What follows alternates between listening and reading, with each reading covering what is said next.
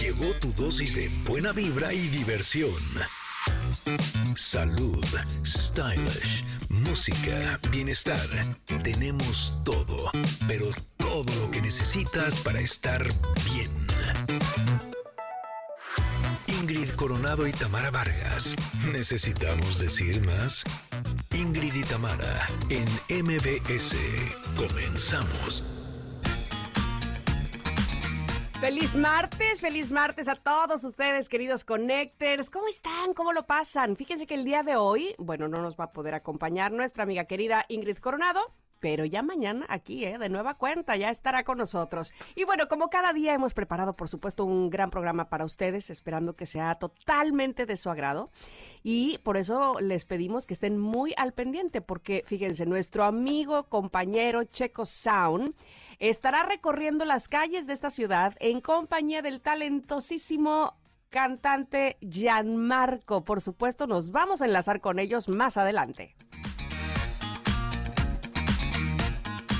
Además, además nos acompañarán Andrés y Kelly Spiker para hablarnos sobre cómo superar los problemas de pareja y además mantener una relación unida, madura. A ver, ¿cómo hay que hacerle? Y mucha atención, Connectors, porque el doctor Andrés Salas García nos va a hablar sobre las causas, consecuencias y qué hacer en caso de fractura de pene.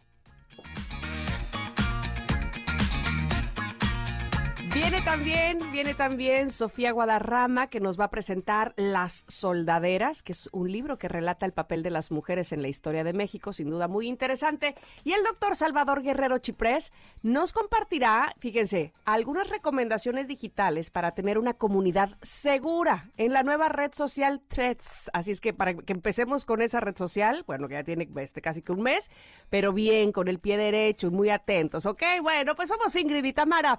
Estamos en MBS y así comenzamos.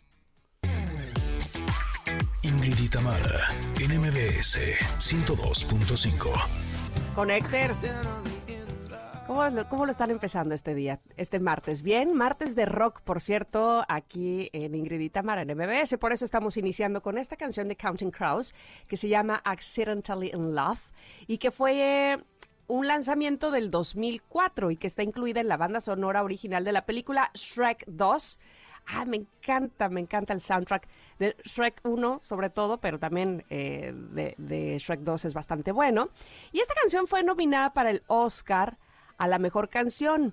Y la banda Counting Crows interpretó la canción en ceremonia, pero no ganaron.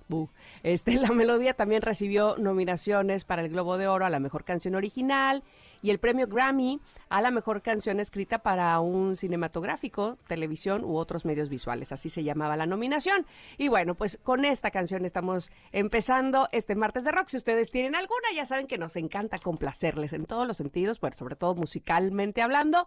Y si nos dicen, por favor, qué rola, qué rolita rockera les gusta en inglés, en español, por favor, en arroba Ingrid Tamara MBS, que es nuestro ex. Así se va a decir ahora. ¿Es nuestro ex o es nuestro Twitter? Pues, ay, qué relajo, necesito que alguien me explique. ¿Qué, va a pasar? ¿Qué vamos, le vamos a decir? Suena muy raro. Este, me escribió en mi ex, ¿así?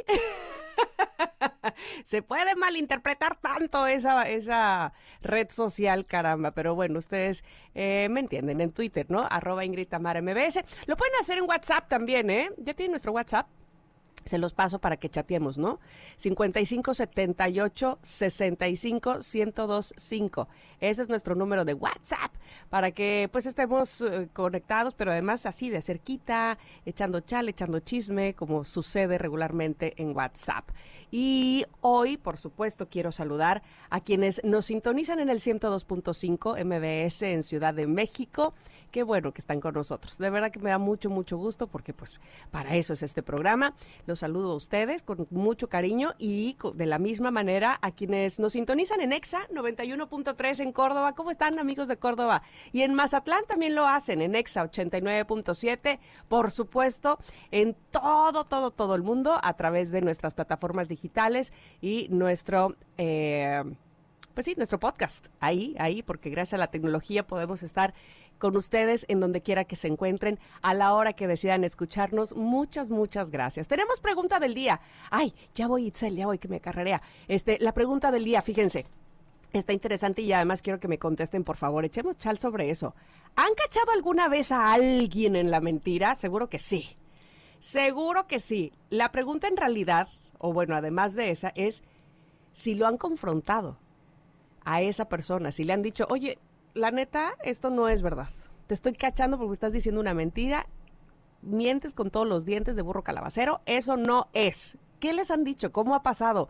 Este, ¿cómo han reaccionado esas personas que a las que les han dicho que están mintiendo? Ah, quiero saberlo. Ya les decía, hay maneras de comunicarse a este programa y lo más fácil es, sí, arroba Ingrid Tamara MBS y también nuestro WhatsApp, como les comentaba, 5578 65125. Puede suceder muchas cosas. Habrá quien te diga, híjole, no me di cuenta, o sí, tienes razón, ¿no? Este, lo que pasa es de que antes era así y yo creí, ¿sabes? Se justifican. Habrá quienes, claro que no, y se ofendan. ¡Oh, me estás diciendo mentiras. en fin, habrá muchas reacciones. Así es que cuéntenme, por favor, como ya les decía, esa es la pregunta del día. En lo que nosotros vamos a ir a un corte, vamos a regresar. Tenemos comentarot, por supuesto. Así es que quédense aquí. En el 102.5 estamos. En MBS somos Ingrid y Tamara. Es momento de una pausa. Ingrid y Tamara. En MBS 102.5.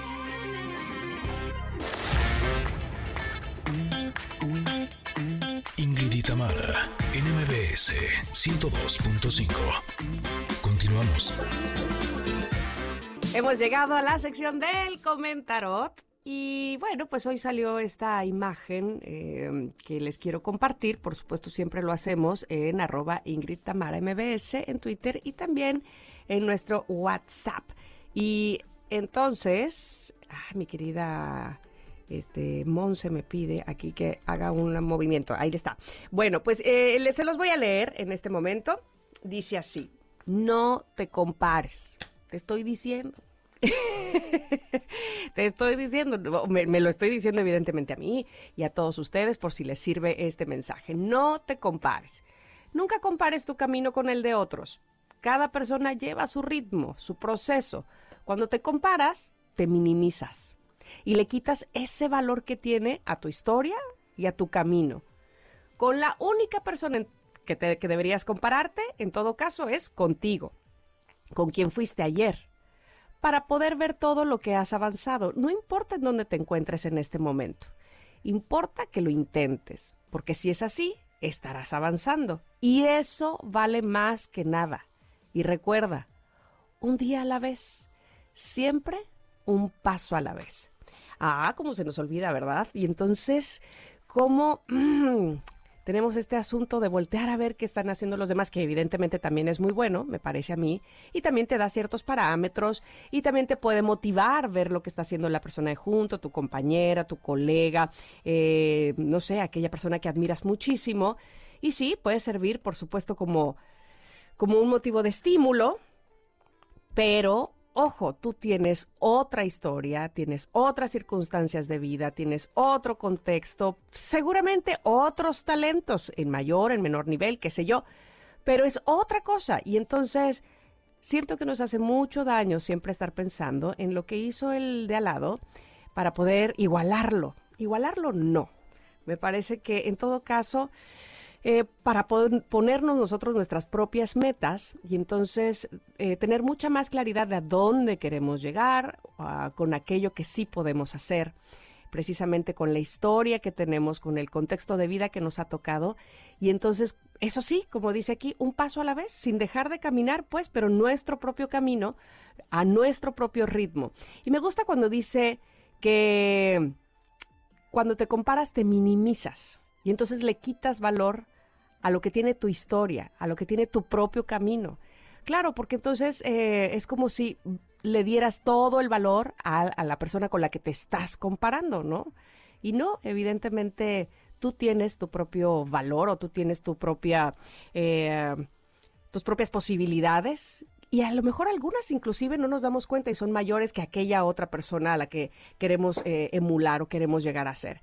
Así es que, en todo caso, observemos muy bien cuáles son nuestras posibilidades y destaquémoslas, cacaremos el huevo, como se dice por ahí, y digamos, ah, qué bien me sale esto. No sé si como la otra persona, no tengo idea, no quisiera tampoco saberlo, porque lo que sí sé es que a mí me sale bien o este quiero que me salga mejor a mí, mejor que lo que yo hice ayer, mejor que lo que hice antier y, y probarnos a nosotros mismos que por supuesto podemos hacerlo sin prisa, pero tampoco sin pausa, es decir, un paso tras otro, muy bien pensado o muy disfrutado, porque esa es otra, ¿no? Cuando te comparas, ni disfrutas. Cuando te comparas y quieres llegar y nada más quieres eh, hacer...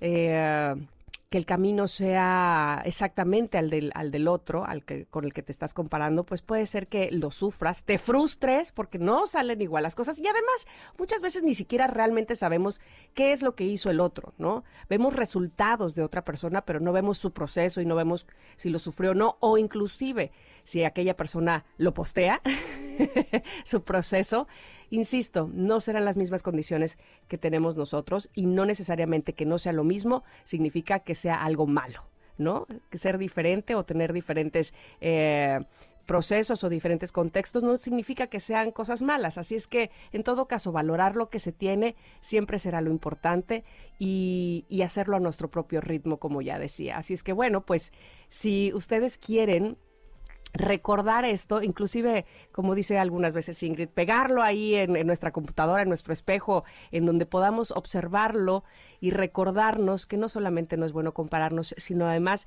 es bueno valorar aquello que sí tenemos nosotros. Eh, pues podemos hacerlo, pueden ustedes obtener este mensaje si lo buscan, como les decía, en nuestras redes sociales, en arroba Ingrid Tamara ahí estará.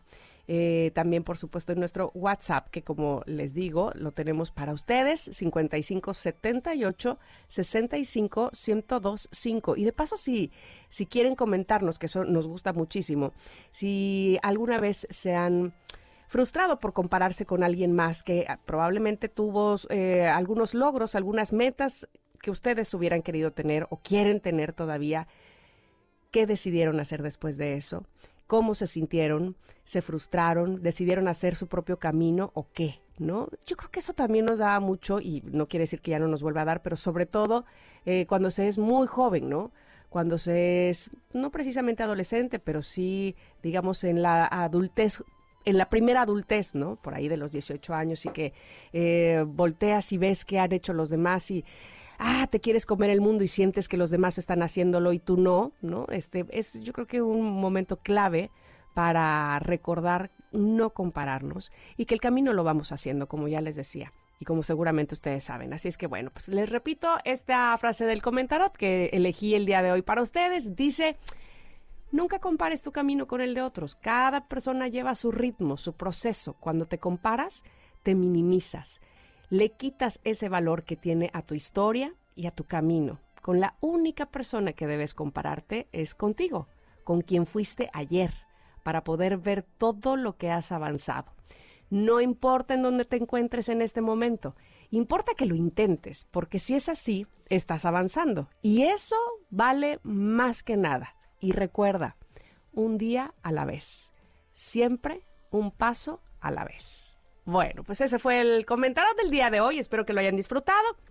Por cierto, que también los estamos posteando en nuestro Instagram, que igual que Twitter es arroba Ingrid Tamara MBS. Y ahí también podemos comentarlo.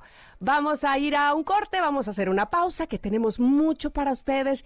Quédense con nosotros. Les recuerdo que hoy es martes de rock. Por si tienen alguna canción que quieran escuchar el día de hoy en este programa, háganosla llegar, que por supuesto aquí los complacemos. Vamos y venimos. Somos Ingrid y Tamara en MBS.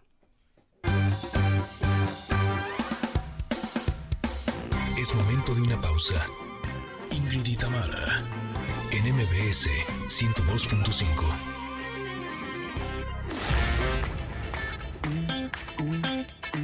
Ingrid Itamara, NMBS 102.5. Continuamos. Sin duda, no solo es un clásico de la propia agrupación Café Tacuba, es un clásico del rock en español ya, esta canción que se llama Eres y no puedo creer que se lanzó en 1994. ¿Me explican en qué momento pasó todo ese tiempo? Me parece que, bueno, sí, tiene sus años, pero no tantos. En fin, el popular grupo quiso consentir a sus fanáticos con dos conciertos más en el Auditorio Nacional, donde presentará un show acústico. Y las nuevas fechas fueron reveladas tras prácticamente agotar las entradas de las presentaciones previamente anunciadas y será el próximo sábado 5 y domingo 6 de agosto donde podremos disfrutar de estos conciertos que se suman a los del jueves 3 y viernes 4 del mismo mes. Y quiero que estén muy, muy atentos porque vamos a regalar eh, pase para este concierto acústico, un segundo se llama. Y como les decía, la cita será el 6 de agosto en el Auditorio Nacional. Pónganse muy atentos durante el programa porque seguramente ustedes que lo quieren se lo van a llevar. Y ahora sí, doy paso a nuestra siguiente invitada. Ella es la escritora Sofía Guadarrama Collado, que me da muchísimo gusto que esté el día de hoy con nosotros para platicarnos sobre su libro Las Soldaderas. ¿Cómo está Sofía? Bienvenida. Muy contenta de estar nuevamente con ustedes en este programa y con tu audiencia, por supuesto. Contenta de que nos vuelvas a visitar, por supuesto, para hablar ahora de las soldaderas. Estaba yo eh, leyendo sobre ti, Sofía, y entonces eh, leía los eh, libros que has publicado. Voy a, voy a decirle al público, ella es autora de la trilogía Enigmas de los Dioses de México Antiguo, la Pentalogía Histórica Grandes Tlatoanis del Imperio, el libro de cuentos La Nota Roja, la novela autobiográfica Sueños de Frontera, el ensayo Señores del Anáhuac, la novela Cyberpunk o Cyberpunk Piso, el thriller político Tiempos de Canallas y la antología del análisis histórico Todos los caminos llevan a Tenochtitlán. Y ahora presentas Las Soldaderas. Y me llama mucho la atención porque me puedo ver a través de tus títulos, por lo menos, la pasión que tienes por nuestra historia, por la historia propia de nuestro país y de nuestra cultura. Cuéntanos un poco de eso primero. Ah, bueno, es una historia un poco larga, pero voy a tratar de sintetizarla rápido. A mí me llevaron a Estados Unidos cuando yo tenía 12 años, mi familia, eh, ilegalmente, voy a, agregar. Entonces, este, me llevaron a vivir a, Texas, a Corpus Christi. Y entonces a partir de ese momento, pues yo me deslindé por completo de la historia nacional y del lenguaje hispano, mexicano como tal, ¿no? Allá pues era el, lenguaje chicano, te, te, te, contaminas, ¿no? Y, este, y pues dejé de leer y dejé de escribir en español y, y, obviamente me, me, me, tuve que adaptar a la escuela de, Texas, me, me, enseñaron la historia de Texas, donde los mexicanos malvados, ¿tú crees? Querían robarle el territorio a Texas, o sea, no, no, no, la historia era terrible, me dio pena, dije, ay, qué malvados son los mexicanos. Y total, eh, me regresaron a fuerza en Estados Unidos en el 98, me, me deportaron y cuando llegué a México, pues fíjate que yo creí que yo ya había, yo iba a hacer vida allá en Estados Unidos. Y nunca pensé que iba a volver a vivir a México. Y, y al llegar, pues eh, me toca visitar pues la primera vez, ¿no? una zona arqueológica.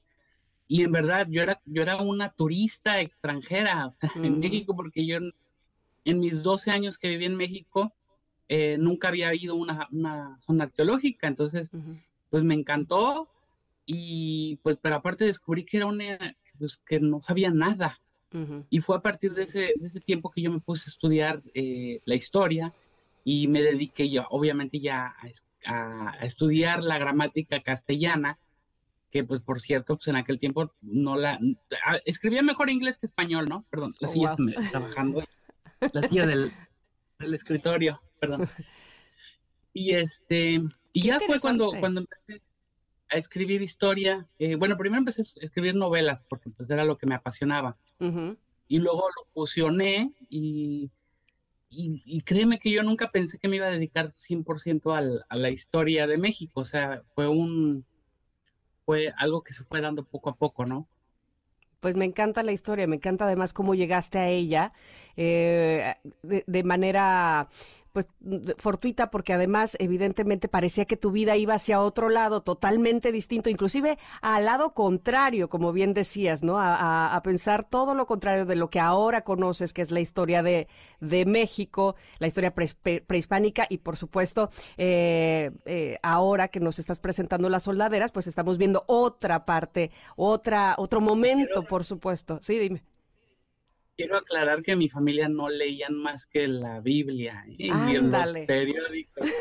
no, mi, familia no era lectora. ¿eh? Los únicos libros que había eran libros de primaria y secundaria. Era todo lo que había pues aún más interesante. ¿eh? Sí, todo en contra. Y entonces, bueno, el que te apasionara, bueno, eso, eso sí no lo encuentro difícil, el que te apasionara la historia, pues, de, de, de, México eh, y que además quisieras adentrarte a ella, es que, bueno, por supuesto es todo un mundo. Pero ahora vamos a hablar específicamente de las soldaderas, para, porque también ese es un momento eh, importante en la historia de nuestro país. Claro.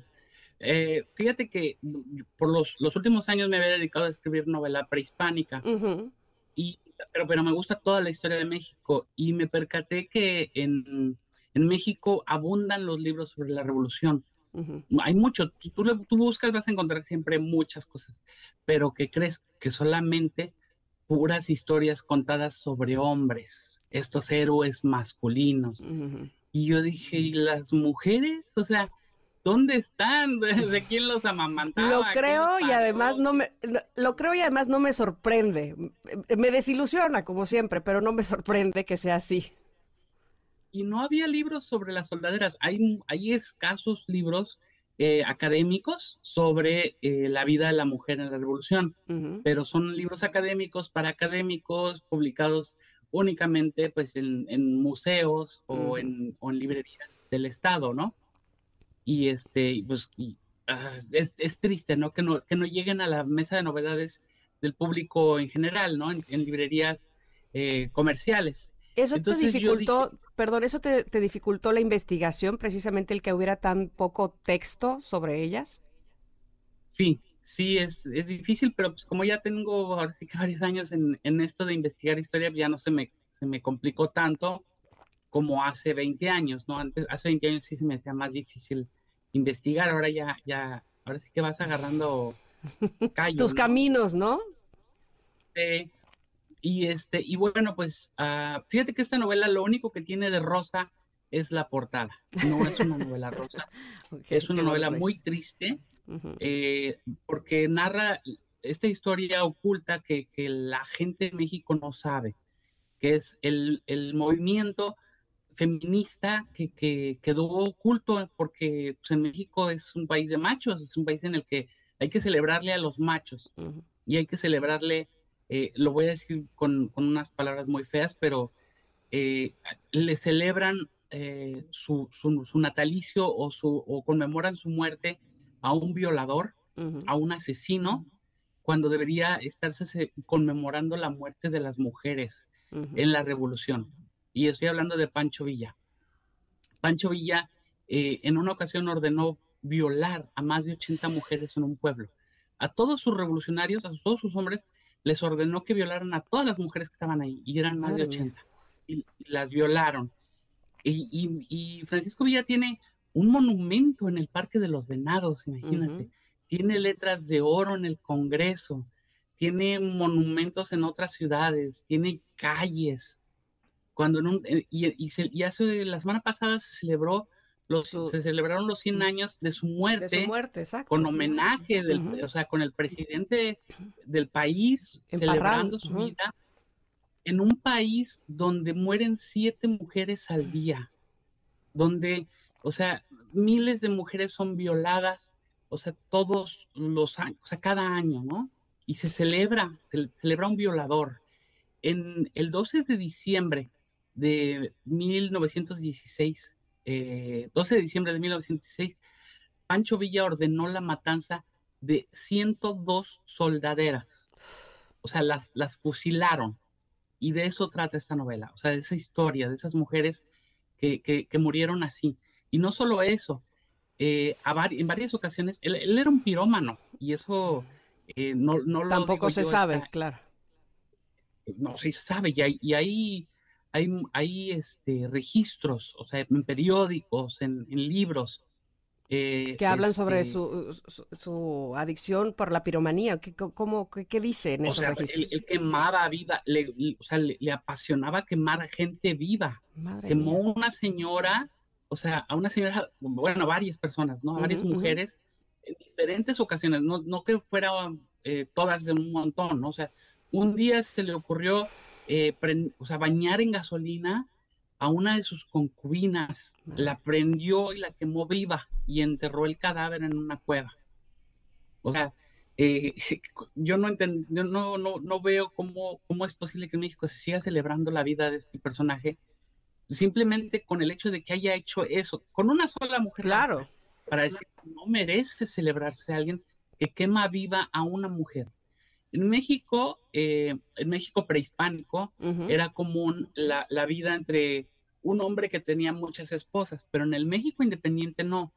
Y Francisco Villa secuestró a más de 30 mujeres, entre 33 y 36 mujeres, y las convirtió en sus concubinas. Él decía que eran sus esposas, decía que se casaba con ellas por la iglesia y por, este, por el civil pero eso, eso no es cierto. O sea, en realidad se, está registrado que nada más se casó con cuatro, pero tenía más de 30 mujeres. Imagínate, una mujer por día, si le daba la gana. O sea, para tener sexo con una cada día, ¿no? Claro. Y eso era ilegal, porque en México no existe el concubinato, no existe ese tipo de, o sea, no es legal, ¿no? Por supuesto. Y, fíjate que películas eh, del cine mexicano nos romantizaron la revolución eh, a un extremo absurdo. Eh, por ejemplo, no sé si tú recuerdas la escena de cómo va para chocolate, que llegan los revolucionarios y está, está una de las protagonistas, una de las que tenía peleo chinito güero, está bañándose en una regadera de, externa de la casa, como las tenían como en, en, cuartitos de madera. Exacto llegan los revolucionarios, la sacan de ahí, uno de ellos la saca desnuda, o creo que ella se va corriendo desnuda, y se sube al caballo y termina teniendo sexo con él en el caballo mientras se van, ¿no? Y, tiempo después regresa, pues ya bien, bien este, revolucionaria, ¿no? Y es la, mando, la manda más, todo Y esa película, pues, romantizó esa idea, que, que así era, y no era así, o sea, las... Eran secuestradas y, violadas le tenían miedo a la bola, así se le llamaba. Ahí viene la bola. ¿Y qué era la bola? Los revolucionarios, era el miedo. Y entonces se escondían las mujeres en donde fuera, en, en, en este, o sea, hacían hoyos en, en, la, en, las, en las casas, en, los pozos, las escondían, porque los revolucionarios las secuestraban y se las llevaban para, para violarlas y usarlas como, como objetos sexuales. Sofía, tenemos que hacer un corte y esto está este, muy, muy interesante. Yo quisiera que después, precisamente del corte mismo, nos dijeras qué, sí, qué, qué, hacían las soldaderas, cuál era eh, su, trabajo, digamos, dentro de la revolución, a qué se dedicaban, eh, cómo vivían. Pues, este, ¿te parece si lo hacemos después del corte? Claro que sí. Por favor, está con nosotros Sofía Guadarrama para platicarnos sobre su libro Las Soldaderas, que como pueden ustedes escuchar, suena muy interesante toda la investigación que ha hecho, así es que quédense con nosotras, por favor. Somos Ingrid y Tamara en MBS.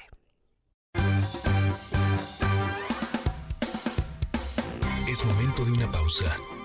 Ingrid y Tamara en MBS 102.5.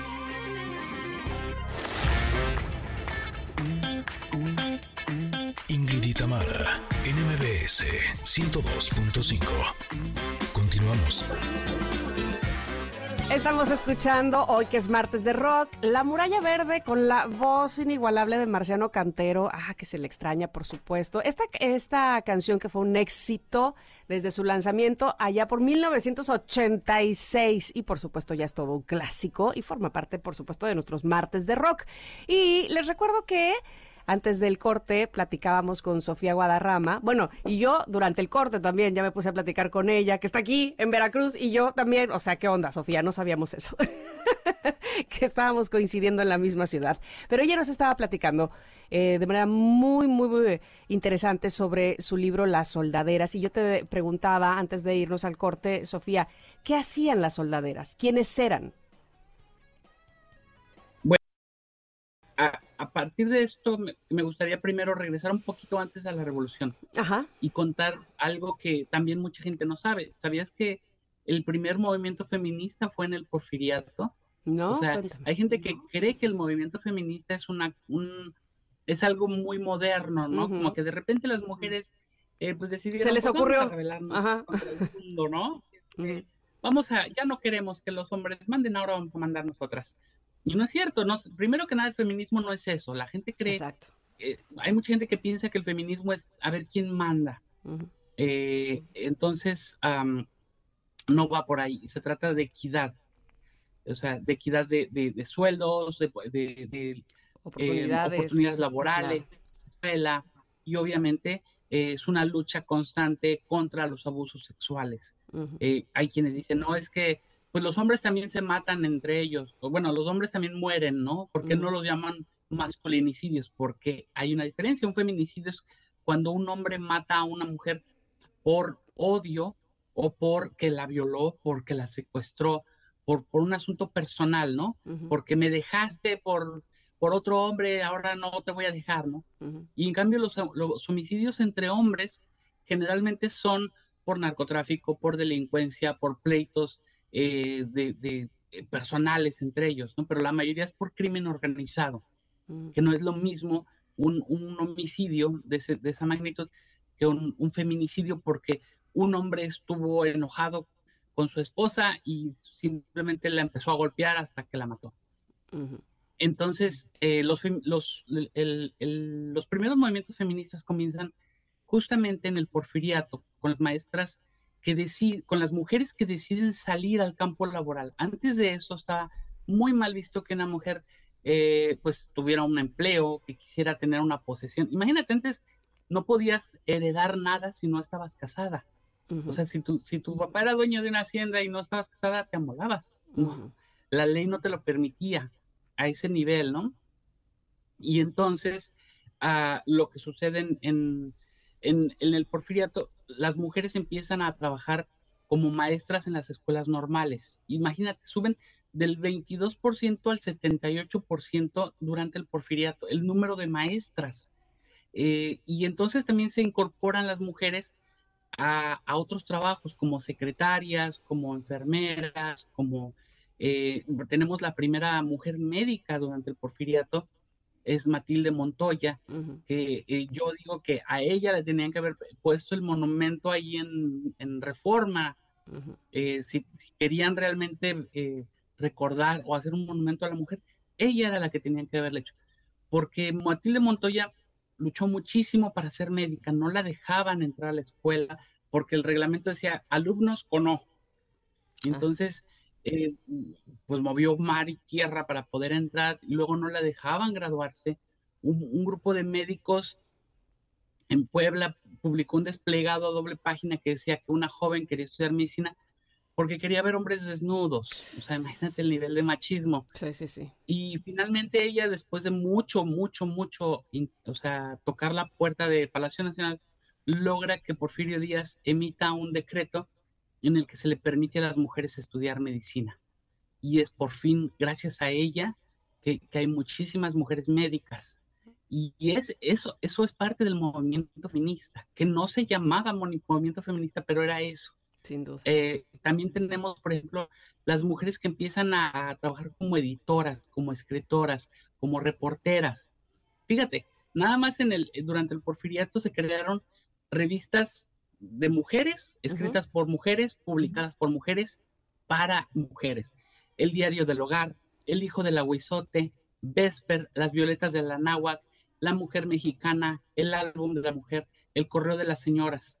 Todas estas eran eh, revistas que eran entre que te metían una, una, este, receta de cocina, eh, pues una recomendación para cómo adornar tu casa, también escribían pequeños textos en los que invitaban a la mujer a incorporarse en la vida política, en la vida social, en la vida académica y por supuesto en la vida laboral. Había también consejos de, ya empezaban con los consejos de control de natalidad, o sea, porque había un número muy alto de mujeres muriendo por exceso de partos. O sea, ya después de 10 hijos, o sea, ya el cuerpo no aguanta, ¿no? Claro. Y el, la, y la expectativa de vida de la mujer era muy, muy, en general, ya en, ya en porcentaje, era muy bajo por lo mismo, porque muchas morían a veces en el, en el primer o segundo parto. Entonces, esto eh, se, se, logró sintetizar hasta 1922 con Elvia em, Carrillo Puerto en Yucatán, que es la primera mujer que empieza a, promover el control de natalidad ya abiertamente. Es la primera mujer que, logra ser diputada, eh, aunque el voto a la mujer se logró hasta los 50, los años 50, 56, si no me equivoco, los 52. Pero Elvia eh, Carrillo Puerto logró ser diputada mucho antes. Son, son parte del movimiento feminista. Y estas mujeres también, las que te mencioné de las revistas, que eran mujeres de dinero, vendieron sus propiedades para incorporarse a la revolución. Ellas eh, empiezan estos movimientos, eh, por ejemplo, que se llamaba la Liga Femenil de Propaganda Política del Distrito Federal, dirigida por Teresa Arteaga, María Arias, Joaquina Negrete, María Aguilar, Josefa, Josefina ya de la Treviño, por ejemplo, el club, el club de femenil antireeleccionista, Dolores Jiménez, Julia Nava, Eulalia Méndez, María de los Ángeles. Estas mujeres eh, invirtieron su dinero para empezar a, hacer los primeros movimientos de la Revolución Mexicana mucho antes de que, de que Francisco y Madero eh, empezara la revolución en noviembre. Es decir, el primer, o sea, la evidencia está ahí. El primer movimiento eh, feminista fue o, la primera revolución en México fue feminista. Ya lo creo. Ay, Sofía, desgraciadamente se nos acaba el tiempo, pero de verdad que nos has dejado con mucho interés, por lo menos eh, personalmente así te lo digo, de seguir eh, documentándonos e interesándonos por este tema. Por favor, dinos dónde podemos encontrar las soldaderas de Sofía Guadarrama. Ah, pues en todos los, todas las librerías y también por internet, en las tiendas eh, pues que venden por internet. Es decir, ¿está pues, tanto físico como digital? Está físico, impreso, impreso, eh, digital y en audiolibro. Ah, qué bien. En audiolibro Perfecto. suena muy padre, ¿eh? Ya lo creo que sí. Sofía, ha sido un gusto tenerte nuevamente en este programa y ojalá que pronto podamos volver a platicar. Te mando un abrazo. Muchas gracias, igualmente un abrazo aquí cerca. Exacto, un abrazo desde aquí cerca. Gracias, Sofía Guadarrama. Y bueno, pues eh, antes de irnos al corte, les quiero decir a ustedes, ¿ya les cayó el 20? ¿Qué esperas para cambiarte a Inbursa Óptima, la tarjeta de crédito que te devuelve el 20% de los intereses que pagaste oportunamente? Además, Inbursa Óptima también te incluye puntos para servicios médicos y viajes y una membresía Medical Home que te da acceso a ti y a tu familia a consultas médicas y muchos beneficios en salud. Así es que cámbiate ya. Solicítala en www.inbursa.com o en tu sucursal Inbursa más cercana. Inbursa optimiza tu dinero. Y ahora sí, vamos a ir a un corte y vamos a regresar porque por supuesto tenemos más en este programa que ya terminó la primera hora, así es que quédense aquí en el 102.5. Somos Ingrid y Tamara.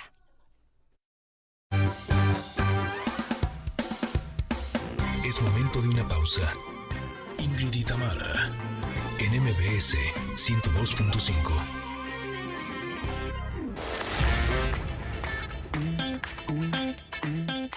Tamara, NMBS 102.5. Continuamos. Connectors, en la primera hora de este programa que se llama Ingrid y Tamara en MBS, Sofía Guadarrama, la escritora, nos habló sobre su libro Las soldaderas, así que escuchemos parte de lo que nos dijo los últimos años me había dedicado a escribir novela prehispánica y me percaté que en, en México abundan los libros sobre la revolución, pero que crees que solamente puras historias contadas sobre hombres. Y no había libros sobre las soldaderas. Hay, hay escasos libros académicos sobre eh, la vida de la mujer en la revolución. Es, es, triste, ¿no? Que, ¿no? que no lleguen a la mesa de novedades del público en general, ¿no? en librerías comerciales. Más adelante nos estaremos enlazando con nuestro compañero Checo Sound, quien estará recorriendo las calles de la Ciudad de México con Marco. Me encanta la idea. Pero además, Andrés y Kelly Spiker nos van a hablar sobre la solución de conflictos y cómo mantener una buena relación en pareja. Y Natasha Gray nos hablará sobre su conferencia magistral de arte. Tenemos eso y mucho más aquí en este programa que se llama Ingrid y Tamara en MBS. Continuamos.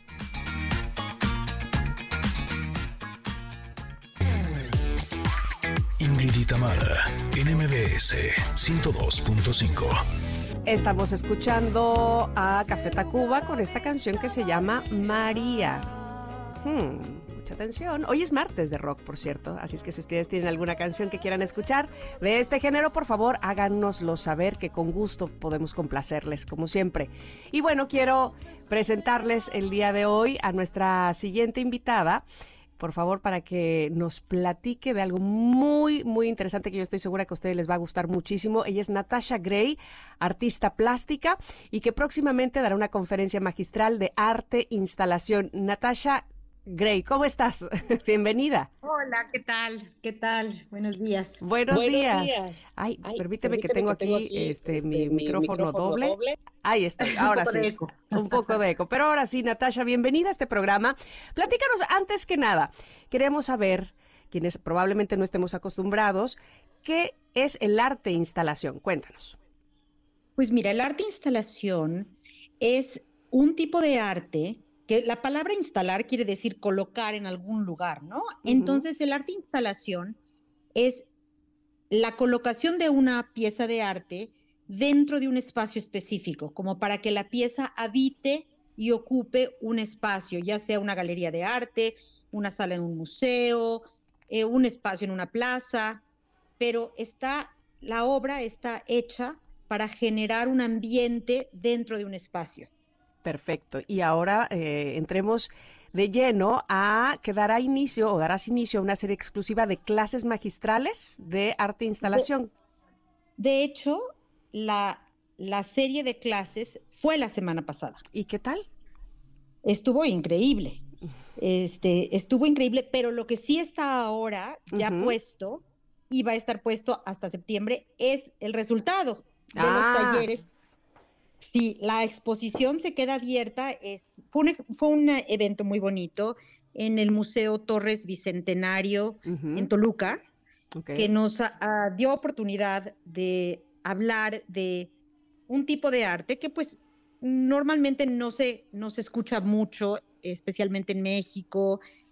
Eh, es una, fue una oportunidad muy buena y iniciamos con una conferencia magistral acerca de lo que es el arte instalación Luego instalamos una de mis piezas con los alumnos y luego todos los alumnos del taller, que son en su mayoría o docentes o estudiantes de la Escuela de la Plástica Mexiquense, hicieron sus propias instalaciones y inauguramos una exposición colectiva de arte e instalación súper bonita.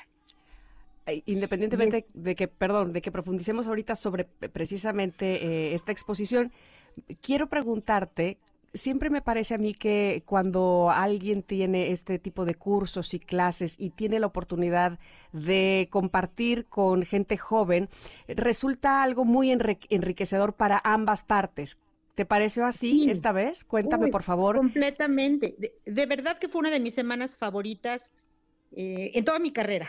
Ah, qué bien. Muchísimo. Qué gusto. Lo disfruté muchísimo porque las personas que se apuntaron para el taller eran eh, pues realmente era gente interesada en el tema que yo estaba proponiendo. y, y, claro que aprendí mucho porque ellos tienen su propio concepto. Entonces eran 18 estudiantes, fueron 18 propuestas distintas desde, porque claro, el arte instalación, si tienes un concepto sólido y bueno, entonces funciona magníficamente. Entonces primero estuvimos hablando de qué es lo que quieres decir, cuál es tu concepto personal. Y salieron con unos conceptos tan increíbles que estábamos todos inspirados de todo, todos salimos de ahí inspiradísimos. Qué maravilloso, porque en efecto, cuando, eh, eh, insisto, eh, uno puede tomar una clase, una, una conferencia, qué sé yo, y vas, por supuesto, con toda la intención de aprender, vas muy abierto y, y quieres, pues, absorber todo lo que aquella persona que admiras pues te va a decir. Sin embargo, cuando se hace este sincretismo, cuando hay este intercambio de ideas y la, eh, inclusive los jóvenes proponen, que eso es maravilloso, pues se vuelve mucho más enriquecedor, que era lo que yo te decía y que me, podía imaginar que, podía, que, así estaba sucediendo. Y entonces lo que vamos a poder ver ya en, en esta exposición, ahora sí platícame específicamente de lo que, de lo que vamos a disfrutar. Pues mira, eh, en la sala principal se instaló una de mis obras que es, ah, es una de mis, instalaciones de arte favoritas, se llama Telarañas y son cinco telarañas gigantes. Eh, cuando digo gigantes son de cinco o seis metros. Oh, wow. Todas tejidas, sí, todas tejidas eh, por mí con alambre. Y estuve tejiendo durante seis meses y el tema de, esta exposición en particular de las telarañas está basado en un estudio que hizo la NASA en los años 90 para ver el efecto tóxico de las drogas y drogó a unas arañas, a las pobres oh. arañas, y entonces les, les administró ciertas sustancias y después las puso a tejer la telaraña a ver qué tan desorientadas estaban y realmente pues estaban muy desorientadas. Claro. Entonces, este, las telarañas hay unas que están incompletas, otras que no tienen centro, telarañas que no funcionan y me pareció interesantísimo y entonces decidí hacer una instalación con ese tema. Entonces están la telaraña principal y luego las telarañas distorsionadas por los efectos de las drogas. Entonces, esa es la, digamos que la exposición central. Eh, central. Y alrededor de eso están las, las, las obras de arte e instalación de cada uno de los alumnos que tomaron el taller conmigo. Y entonces son más pequeñas sus instalaciones, obviamente, porque eran 18 personas, pero son muy bonitas, muy, muy bonitas. Tienen unas propuestas sumamente interesantes. Me encanta que lo vayamos a disfrutar y sobre todo me, gusta la pasión con la que lo mencionas porque evidentemente cuando el artista se apasiona, obviamente contagia a todos aquellos que, podemos eh, asistir y disfrutar, pero nada más necesitamos saber en dónde y a qué hora. pues mira, es en el museo, eh, Museo Galería Torres Bicentenario en Toluca. Es, son las torres estas que son como dos torres que se que como que giran en sí mismas. Es muy icónico en Toluca. Y el museo está abierto todos los días hasta las seis de la tarde, excepto los lunes. Ok. Entonces, a partir de los martes eh, eh, podemos encontrar abierto de martes a domingo a las seis de la tarde. Hasta las seis de la tarde y, y va a estar puesta la exposición hasta el 13 de septiembre. Perfecto. Pues... El 14 desmontamos. No, no, no, pues tendremos que ir antes del 13 de septiembre sin duda alguna para poder eh, disfrutar y, bueno, pues conocer todo lo que sucedió durante estos eh, talleres que Natasha Gray, esta artista con la que estamos platicando el día de hoy, pues eh, impartió y todos estos jóvenes con tanto talento pudieron plasmar en esta exposición. Te agradecemos muchísimo, Natasha, que hayas estado con nosotros. Muchísimas gracias a ustedes. Muchas gracias por, por darme este espacio. Al contrario, gracias. Un abrazo para ti. Igualmente, hasta luego. Hasta luego. Oigan, nosotros vamos a ir a eh, un corte, pero tengo dos cosas que decirles. Primero, primero, quisiera que ustedes que me escuchan se ganaran un pase doble, por favor, porque tienen que estar ahí en el concierto de Café Tacuba, como les mencionaba yo hace un rato, que será el 6 de agosto. Así es que si ustedes quieren ir, lo único que tienen que hacer es la primera persona que me conteste vía WhatsApp. Vía WhatsApp, eh, tienen el WhatsApp de nosotros, ahí les va, 5578 65125 y me diga con qué canción de Café Tacuba abrimos este bloque. Está muy fácil. Aparte es un éxito, es un clásico de Café Tacuba. ¿Con qué canción abrimos? La primera persona que lo haga por WhatsApp se lleva este pase doble para asistir al concierto de Café Tacuba el 6 de agosto.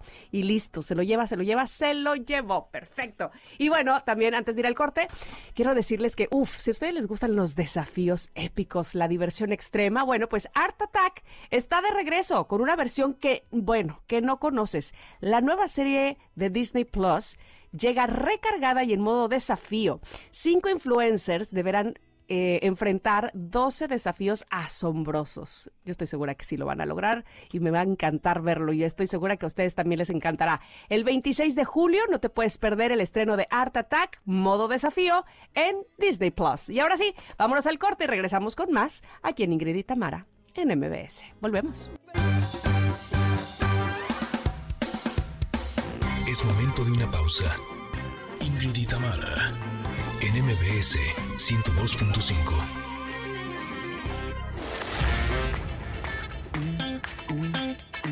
Ingrid y en MBS 102.5. Continuamos. Bueno, por si quedaba la duda de que hoy es martes de rock, en este programa está ACDC. Hells Bells, esta canción que fue lanzada en 1980, un día como hoy, pero de hace 43 años, la banda de hard rock publicó su álbum Black in Back, el primero que grabaron con el cantante Brian Johnson que sustituyó al fallecido Bon Scott y fue el tercer álbum más vendido de la historia. Ándale pues.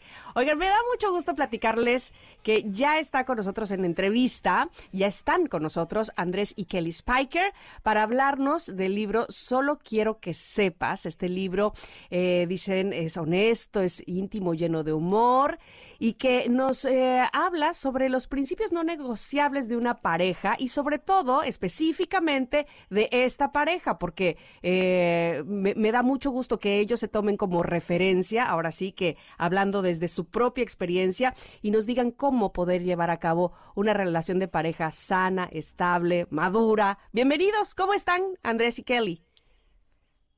Hola, hola, ¿qué, tal? gracias por al contrario, me da mucho gusto que vayamos a platicar de este tema que sin duda es importante, porque yo creo que una de las cosas que buscamos férreamente, una de las cosas que buscamos los seres humanos, es, sí, poder vivir en pareja felices, bien, en paz. ¿Así lo creen ustedes? Sí, todos tenemos el deseo de encontrar amor verdadero. Ah, quizá algunos lo encuentran, ¿verdad? Fuera del matrimonio, eh, algunos tienen llamado quizás a ser solteros, pero la mayoría de nosotros buscamos un amor verdadero dentro de una pareja. Y cómo, desde cómo elegir pareja, ¿no? Porque a veces el problema está desde el inicio que elegimos más. Entonces hablamos desde cómo elegir pareja y cómo enfrentar los cambios culturales cuando uno se casa, y aprender hacer acuerdos, enamorarnos otra vez, etcétera. Muchas cosas que platicar y redescubrir en cada temporada.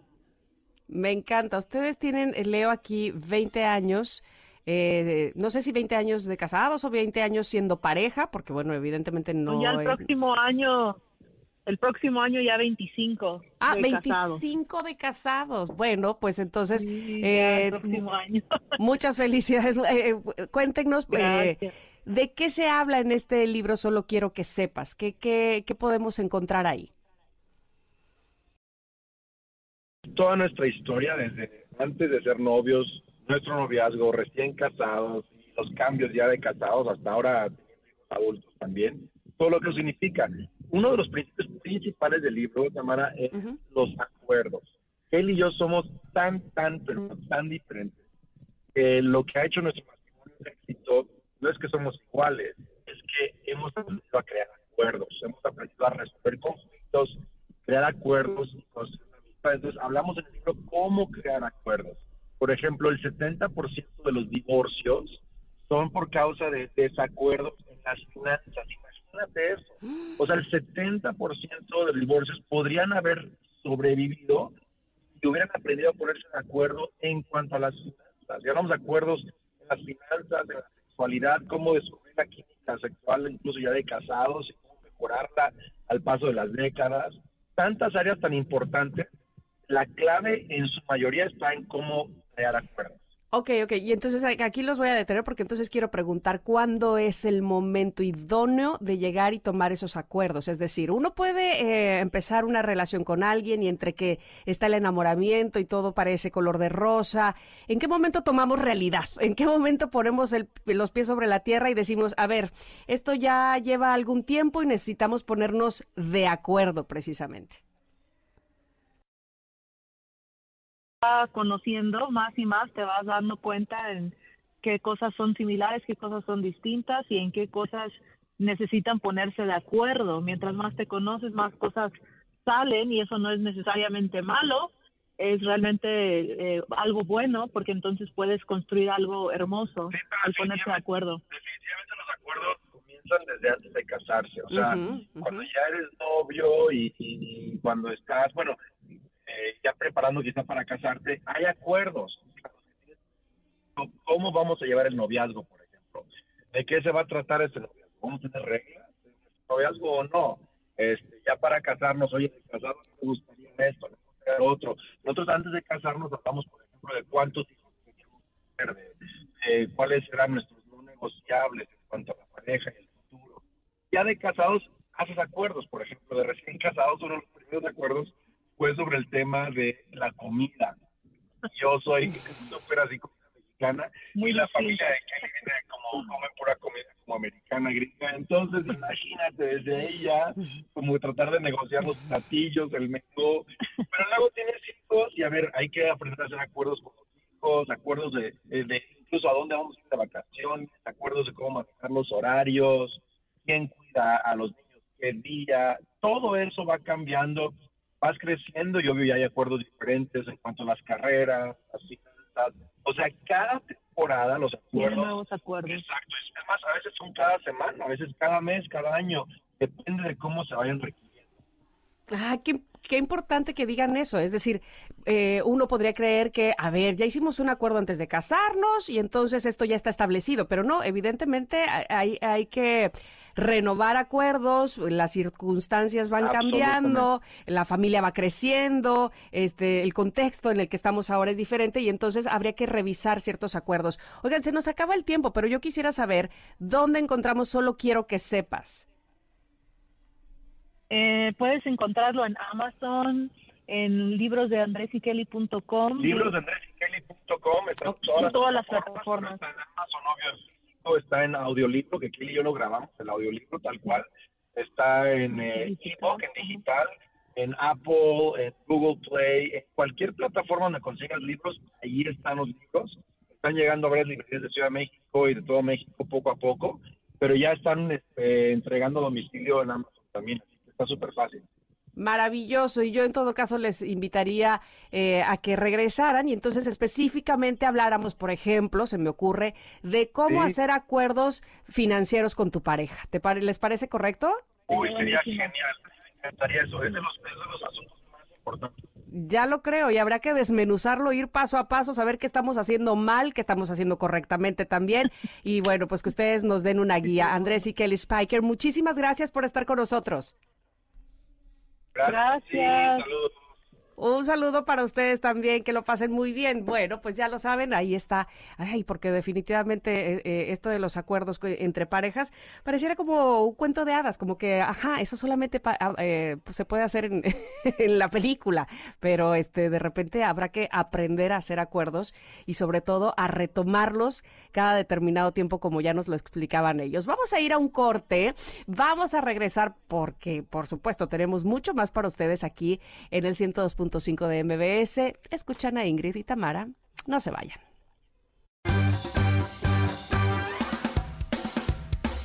Es momento de una pausa.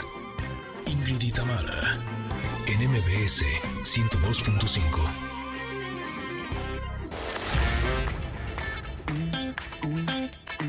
Ingrid y Tamara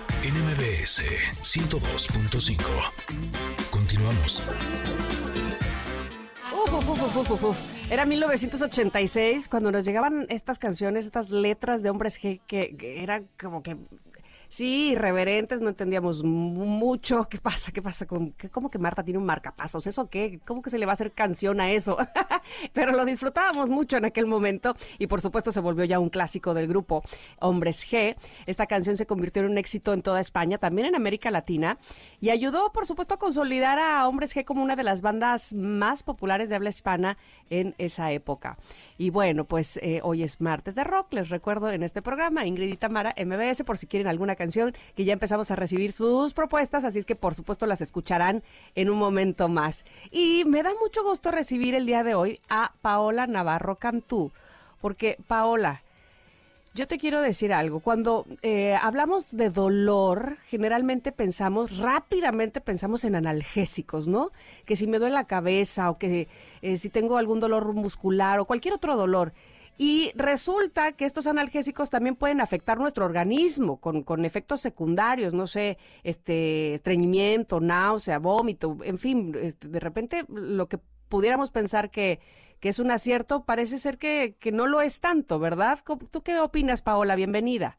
Hola, ¿cómo estás, Tamara? Exactamente, ya recurrimos como muy fácilmente a la pastillita, ¿no? Lo más rápido, lo más, las que son de, de, venta libre y siempre, pues, ya puede ser que venga de familia, porque pues el chochito para esto, el chochito para el otro, y como tú dices, a veces sale peor el remedio que la enfermedad, ¿no? O sea, la estás tomando para el dolor y, y no nos damos cuenta que, que, nuestro organismo comienza también a, tener efectos secundarios muy desagradables, eh, dolor de estómago, sentirse con mucho sueño, los analgésicos, pues a veces sí es, está bien que los tomemos, pero si lo hacemos todo el tiempo, vamos a perjudicar nuestra salud. Y justamente por eso eh, estoy en este momento contigo y queremos eh, invitarlos a toda la gente que nos esté escuchando a que antes de tomarse una pastilla, pues le dé chance mejor a, un tratamiento y a un remedio que es 100% natural, igual de efectivo o incluso más, y, hecho a base de, de productos 100% eh, naturales. Y me estoy refiriendo a que a Green Marvel. Green Marvel me encanta porque es una crema creen por ahí, es una pomada, ¿no? Es una crema y esta nos va a ayudar mucho a inhibir todos esos dolores que tenemos, eh, ya sea causado por algún golpe, por alguna lesión, por algún desgarre, ¿no? o también nos ayuda a controlar otro tipo de dolores de enfermedades crónicas como fibromialgia, reumatismo, artritis y sin necesidad de tomar absolutamente nada. Lo tiene aquí en esta crema. Qué maravilloso, pero además, este quisiera suponer, a lo mejor algunos están pensando, ay, pues ha de ser para personas que hacen mucho ejercicio y que lo necesitan. Y no, podemos ocuparlo cualquier persona, ¿verdad? Para cualquier persona, y esa es la la gran ventaja de Green Marvel, porque bueno, independientemente de que el dolor crónico es un problema ya de salud mundial y que por supuesto es más frecuente en, en adultos mayores, en mujeres también, en personas que tienen, eh, no sé, alguna lesión o incluso hacen algún deporte, pues no, la verdad no todos estamos, eh, no estamos extensos a, sufrir algún tipo de lesión, algún golpe, alguna contractura. Bueno, imagínense nada más, ¿no? O sea, el nivel de tensión y de estrés que llegamos a tener que ya ni siquiera nos damos cuenta, ¿no? De que los trapecios, el cuello, amaneces así como todo torcido, ¿no? Y muchas veces es estrés, es acumulación de estrés y y mejor, en vez de tomarse la pastilla que le va a generar un efecto secundario, pues mejor póngase tecnología de contraste, que esto es algo que logró Green Marvel, que logró reunir todos los ingredientes de la familia herbolaria mexicana, que son especiales para reducir el dolor y la inflamación, por supuesto, pero todos conjuntos en una sola fórmula que es perfecta para todo ese tipo de malestares, para todo tipo de golpes, para si tiene alguna lesión es increíble para complementar con otros tratamientos. Y, y algo que me encanta también es que no mancha la ropa, se absorbe rápidamente y no andas eh, perfumando a todo el mundo porque si traes una pomada a comparación de otras, no huele tanto, es, es un olor agradable que sí te va a mm. relajar, que sí te va a aliviar con esta mezcla de ingredientes y con, con este eh, con esta tecnología de contraste, que esto es lo que nos mandan los médicos, primero frío y luego calor, pero lo sientes delicioso.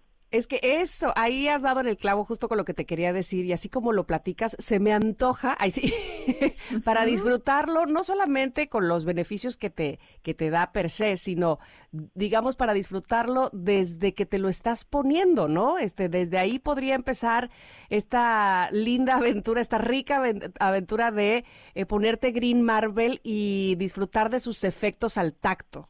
Ajá, es, es, ya a mí me gusta decir, es una terapia de relajación. Ay, qué rico. Porque literal, ¿eh? Así, desde que abres el frasco, primero así sale los, el aroma y es así como una terapia, ¿no? Como aromaterapia, sientes como te relajas inmediatamente al inhalar todos los aceites puros, 100% naturales, esenciales, y luego, bueno, al, al contacto con la piel eh, se, es, se absorbe rápidamente, o sea, es súper cremosito, pero cero grasosa, entonces con poquito es suficiente para que te lo pongas en la zona donde, donde sientas algún tipo de dolor y no necesitas dar un masaje vigoroso ni nada. Inmediatamente se absorbe y al cabo de unos cuantos segundos empieza a sentir esa terapia de contraste. Primero el frío, ¿no? Y, y ya unos minutitos después el calor, pero agradable, o sea, es algo que, que realmente se disfruta, se goza y yo todos los días, de verdad, así como ritual, llego a tu casa después de una larga jornada de trabajo que casi todo el mundo la tenemos Y, y, y, abro mi Green Marvel, mi frasco, me la unto en las manos, primero inhalo y huele delicioso, y después me lo unto en el cuello, ¿no? En la espalda, si tuve así como algún golpe, y en las piernas, ¿qué te digo? Lo que hace con la circulación, la activa de una forma increíble. Ay, bueno, me lo estás antejando. Hasta yo me estoy dando masaje y no lo traigo el Green Marvel. Nada más, lo único que me falta es tenerlo. ¿Dónde, pues dónde lo consigo, por favor? ya sé. Dime dónde lo conseguimos.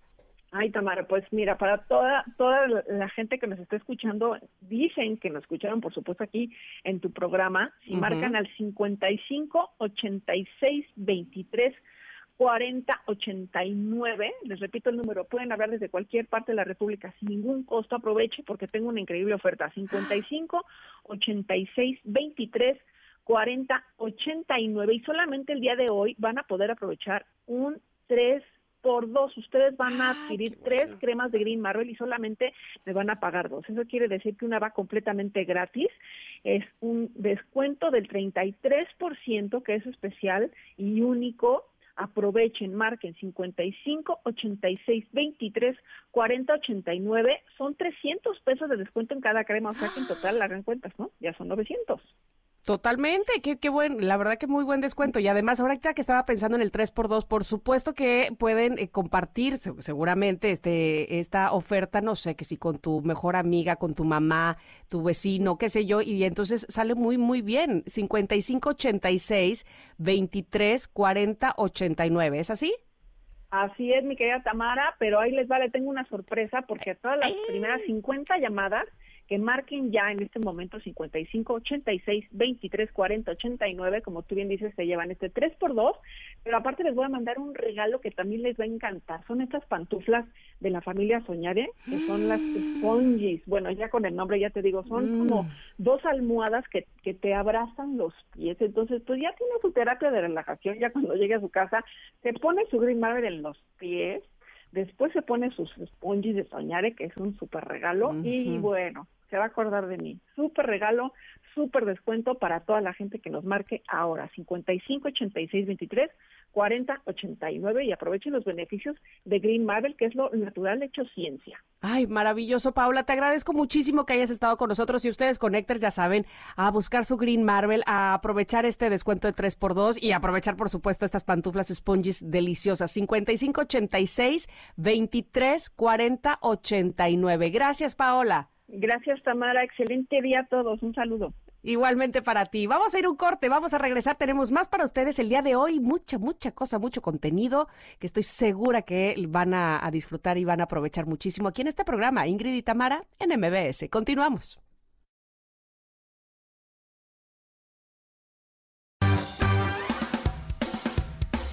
Es momento de una pausa. Ingrid y Tamara en MBS 102.5.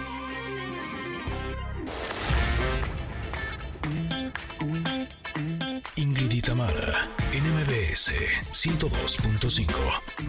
Continuamos. Órale, Mon. Monse, que está en nuestro equipo, se puso ruda con el rock. Hoy martes de rock nos presentó esta rola que se llama Vampiro, que es de víctimas del Doctor Cerebro y que se lanzara en 1993. Y que bueno, ha sido popular en la escena del rock y ha sido interpretada también por eh, en numerosos conciertos y festivales a lo largo de los años. Dice, sí, un poquito me puse ruda. Bueno, bueno, es que hay también diferentes tipos dentro del género rock. Y les recuerdo que ustedes, si tienen alguna rola de rock que, quieran que pongamos, háganoslo saber en arroba Ingrid Tamara MBS. Está ya con nosotros el doctor Andrés Salas García, él es urólogo y urooncólogo, para hablarnos sobre algo que me parece a mí que... Eh, que quisiera yo creer que no es tan común, doctor, o a lo mejor sí, usted me va a sacar del error, la fractura de pene. Bienvenido, doctor Andrés, ¿cómo está? Hola, Tamara, bien, gracias. ¿Y tú? yo muy bien, muy contenta de recibirle y que nos hable eh, específicamente de la fractura de pene. Cuéntenos, por favor, ¿qué tan común es esto? Sí, pues mira, eh, pues es posiblemente un poco más común de lo que todos creemos, nada ¿Ah, más que es poco diagnosticado. A veces eh, los pacientes por pena o por alguna situación ahí medio truculenta en la que se hayan metido en ese problema prefieren no ir al médico. Entonces no está tan documentado, pero sí suele ser frecuente. ¿O se puede confundir con alguna otra cosa? Pues mira, la verdad es que no. La clínica de este tipo de, de, de padecimientos es muy clásica. Generalmente pues ocurre mientras el paciente está teniendo actividad sexual. Entonces, este, generalmente escuchan un chasquido, un crack, es lo que comentan los pacientes. Y esto continúa eh, con una detumescencia completa del pene, es decir, pierden completamente la erección, tienen mucho dolor y tienen un hematoma, es decir, como un moretón, un conjunto de sangre importante por debajo de la piel. Entonces, difícilmente lo vamos a, a confundir con otra cosa.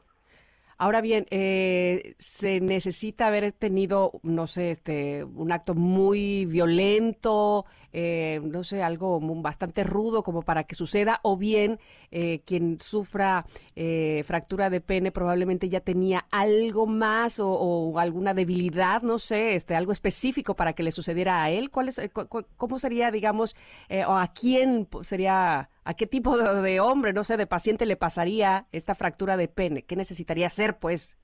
Claro, pues mira, todos estamos en riesgo. Okay. Eh, generalmente este tipo de cuadros ocurre cuando el pene se sale de, en este caso ya sea de la vagina o del ano, y, y, golpea ya sea contra el pubis o contra el perine, que es la que que es el sitio que se encuentra entre el ano y la vagina, que son zonas óseas. Entonces, al momento en el que se encuentra el paciente en coito y se sale el pene y golpea sobre esa superficie dura, puede llegar a haber un problema. Igual está descrito con, composiciones en las cuales la, la, la, pareja se encuentra encima del hombre.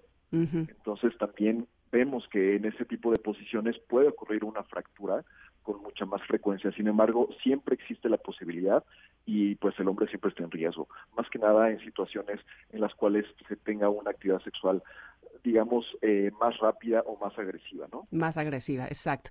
Eh, ¿Cuál es el tratamiento, doctor? En todo caso, quien eh, sufra fractura de pene, ¿qué es lo que hay que hacer inmediatamente después de, de, padecerlo, pues? Mira, pues esto es una urgencia urológica. Es una urgencia urológica y esto merita un tratamiento quirúrgico. Difícilmente vamos a querer vigilar a un paciente que tuvo una fractura de pene y tiene una clínica franca de una fractura de pene. ¿Por qué? Porque esto puede llevar a que el paciente desarrolle disfunción eréctil o alteraciones en la forma de la erección. ¿Sale? Y eso puede dificultar eventualmente tener más actividad sexual. Entonces, lo que tenemos que hacer es un tratamiento quirúrgico que consiste en la reparación de la fractura. Y eso lo hacemos eh, haciendo una incisión eh, circular en el pene, bajando la piel del pene, localizando el sitio de la fractura y poniendo unos puntos de sutura especial para que vuelva a tener esa buena atención y pues esperar a que el paciente tenga una recuperación. ¿En cuánto tiempo se estima la recuperación? Pues mira, la recuperación es muy variable. Eh, el paciente generalmente va a tener una cicatrización completa de esa cirugía más o menos a las dos, tres semanas, pero tenemos que estar vigilando cómo cómo evoluciona el hematoma, esa sangre que quedó ahí entre la piel y, la, y, el cuerpo cavernoso, que es el que se fracturó. Tenemos que vigilar cómo va evolucionando, tenemos que ver que no haya dolor después, tenemos que ver que no haya cambios en la curvatura del pene y eventualmente yo creo que eh, en la mayor parte de los casos los pacientes pueden retomar su vida sexual a los dos o tres meses. Ok, ¿y eh, habrá quien tenga secuelas o es una recuperación al 100% o es eh, totalmente, eh, no sé, variable, pues cada paciente reacciona distinto? Sí, es correcto. Todos los pacientes son diferentes y tenemos muy claro cuáles son las posibles, los posibles efectos adversos de un tratamiento quirúrgico secundario a una fractura de pene. existe algo que se llama enfermedad de peronía en el cual se genera una placa, una placa que está calcificada en una parte del pene. Entonces, eso genera que el pene tenga una curvatura. Eh, esas curvaturas pueden ser de diferentes grados, grados hasta incluso tenemos pacientes con 90 grados de curvatura que es imposible tener una penetración. Eso es una posibilidad. La otra es una disfunción eréctil. La disfunción eréctil puede ser secundaria al mismo trauma y pues bueno, ahí tenemos que ver otros, otras formas de tratamiento, ya sea con medicamento o incluso con prótesis penianas, para poder ayudar al paciente. Ok, algo, algo más que se nos esté pasando preguntar sobre la fractura del pene, doctor, que usted quisiera agregar.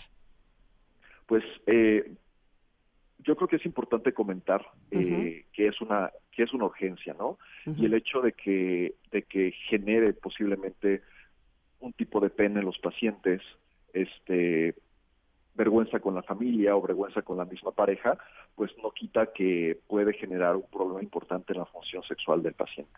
Entonces, pues la importancia, recalcar la importancia de una, de una valoración por un médico especialista, un urólogo certificado, para que pueda valorar a este paciente y le dé el tratamiento adecuado siempre que lo necesite. Perfecto, doctor. Pues le agradecemos muchísimo la información tan valiosa que nos ha dado el día de hoy. Dígame, por favor, ¿en dónde podemos localizarle? Claro, me pueden localizar en Instagram mi, mi cuenta es doctor.andresurologo. Eh, ahí nos ponemos en contacto y ahí podemos platicar con muchísimo gusto. Muchísimas gracias nuevamente, doctor. Que tenga una buena tarde. Hasta luego, un gusto. Hasta luego. Bueno, pues ya escucharon ustedes, ahí está el doctor Andrés Salas García. Y ahora vamos a pasar con alguien que no es doctor, pero que sabe de muchas cosas, que es José Ramón Zavala, eh, que nos tiene información muy importante que decirnos este día. Te escuchamos, José Ra, adelante. Connectors, muy buenos días, soy José Razabala, ¿cómo están Ingrid, Tamara? Yo sé que no es viernes y están esperando la sección de autos del viernes, pero hoy les quiero contar acerca de la nueva integrante de la familia Mazda, una SUV construida sobre una exclusiva plataforma Large de esta marca japonesa con un diseño longitudinal de inclinación en las ruedas traseras, un motor delantero que mejora el rendimiento y eleva la sensación de manejo, ya muy característica de la marca Mazda, la sensación del espacio interior es enorme, los acabados, los materiales, la nueva Mazda CX90 posee una plataforma de alto rendimiento tecnología de punta desarrollada bajo la nueva arquitectura Large de Mazda. Así es que descubre más cualidades de Mazda CX90 este viernes en la sección cómica mágica musical de Ingrid Tamara con su servidor José Razabala. Es momento de una pausa. Ingrid y Tamara en MBS 102.5.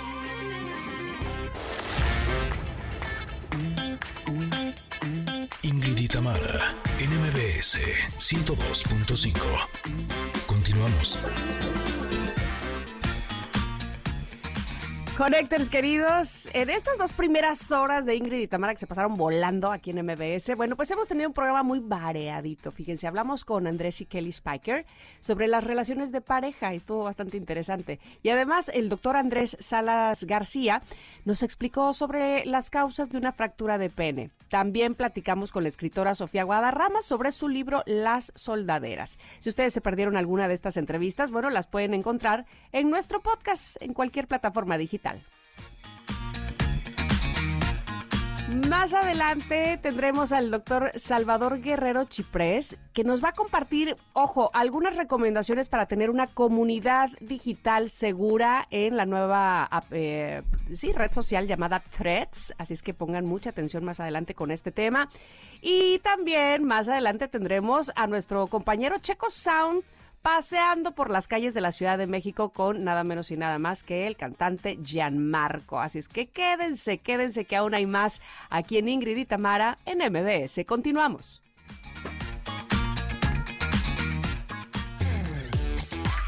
Ingrid y Tamara en MBS 102.5. Bueno, hoy es martes de rock. Estamos escuchando a Tokyo Hotel. Hace mucho que no oía esta banda del 2007 que lanzó esta canción llamada Scream. y que forma parte de nuestra programación el día de hoy.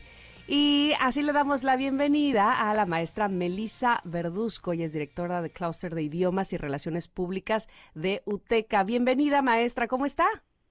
Hola Tamara, qué gusto escucharte, me encuentro muy bien. ¿Y tú cómo estás? Muy bien también, maestra, feliz de saber que nos acompañan el día de hoy UTECA, que es la Universidad del Grupo MBS, y que pues nos vas a hablar de algo específico sobre las carreras, ¿verdad? Y las licenciaturas. Sí, es correcto. Hoy les quiero platicar sobre la, licenciatura en Interpretación y Traducción, que pues ya empezamos en septiembre y tenemos eh, un plan académico súper atractivo, ya que tenemos vinculación con una de las empresas de streaming más importantes en el mundo, que es su Digital. Mm. Y pues les enseñamos a nuestros estudiantes no solamente a traducir e interpretar, sino también a subtitular, para que ya cuando tengan que estar en el mercado laboral, pues eh, tengan muchas herramientas para que también puedan utilizar los idiomas de una manera totalmente diferente. De acuerdo, y ahorita que mencionabas, maestra, el mercado laboral, ¿en qué lugar puede elaborar un intérprete traductor egresado de UTECA? Pues mira, puede trabajar en empresas, puede trabajar incluso desde su casa ofreciendo sus servicios para diferentes eh, empresas de manera digital en todo el planeta, puede trabajar incluso en el sector educativo, en empresas para streaming.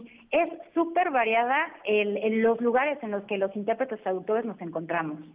Qué maravilloso. ¿Y cómo ha innovado UTECA en la enseñanza de la traducción y de la interpretación? Muchísimo, Tamara, muchísimo, porque realmente nos estamos eh, incorporando a la innovación, al uso de la tecnología, les enseñamos a los chicos cuán importante es que ellos también se vayan incorporando al uso de plataformas, los medios digitales, que utilicen, eh, digamos, los idiomas y sobre todo los más los más fuertes ahorita que es el chino y el inglés por todas las empresas que están entrando al país entonces pues estamos con todo para que en todo el planeta nos escuchen. Ay, qué importante eso que dices, porque en efecto, eh, digamos que de unos años para acá este, tenemos muy clara la importancia del inglés, pero ahora que mencionas el chino, por supuesto que viene con fuerza y que es importante que también eh, tengamos eh, jóvenes y no tan jóvenes, ¿eh? este, que sepamos hablarlo. ¿Qué nos puedes compartir sobre los profesores, por ejemplo, de la licenciatura en interpretación y traducción? ¿Qué nos dices de ellos? Pues mira, son profesores súper comprometidos con el alumnado, de hecho ellos también se encuentran en el mercado laboral, nos comparten sus experiencias de primera mano, eh, nos, ahora sí que les dan esos tips para que ya los chicos allá afuera pues simplemente se dediquen a ser exitosos. Maravilloso. Y, y, el ambiente, porque honestamente a uno siempre cuando vas a entrar a, estudiar algo te, te, interesa saber cómo se encuentra el ambiente de estudio, precisamente de los intérpretes traductores. ¿Tú qué, qué dirías del ambiente? La verdad es padrísimo. De hecho, somos una comunidad, de hecho somos los tradutecos porque compartimos conocimientos, compartimos eh, vocabulario, compartimos, incluso hablamos en inglés, de repente escucho a mis estudiantes en los, en los pasillos de, eh, hablando inglés. Eh, simplemente queremos crear este, esta comunidad, este ambiente, este apoyo entre nuestros estudiantes para que pues se sientan con esta confianza de una vez salir al mercado laboral, pues ya no va a ser solo tu compañero de clase, sino ya va a ser tu colega de trabajo y que van a poder compartir ya experiencias laborales o incluso proyectos.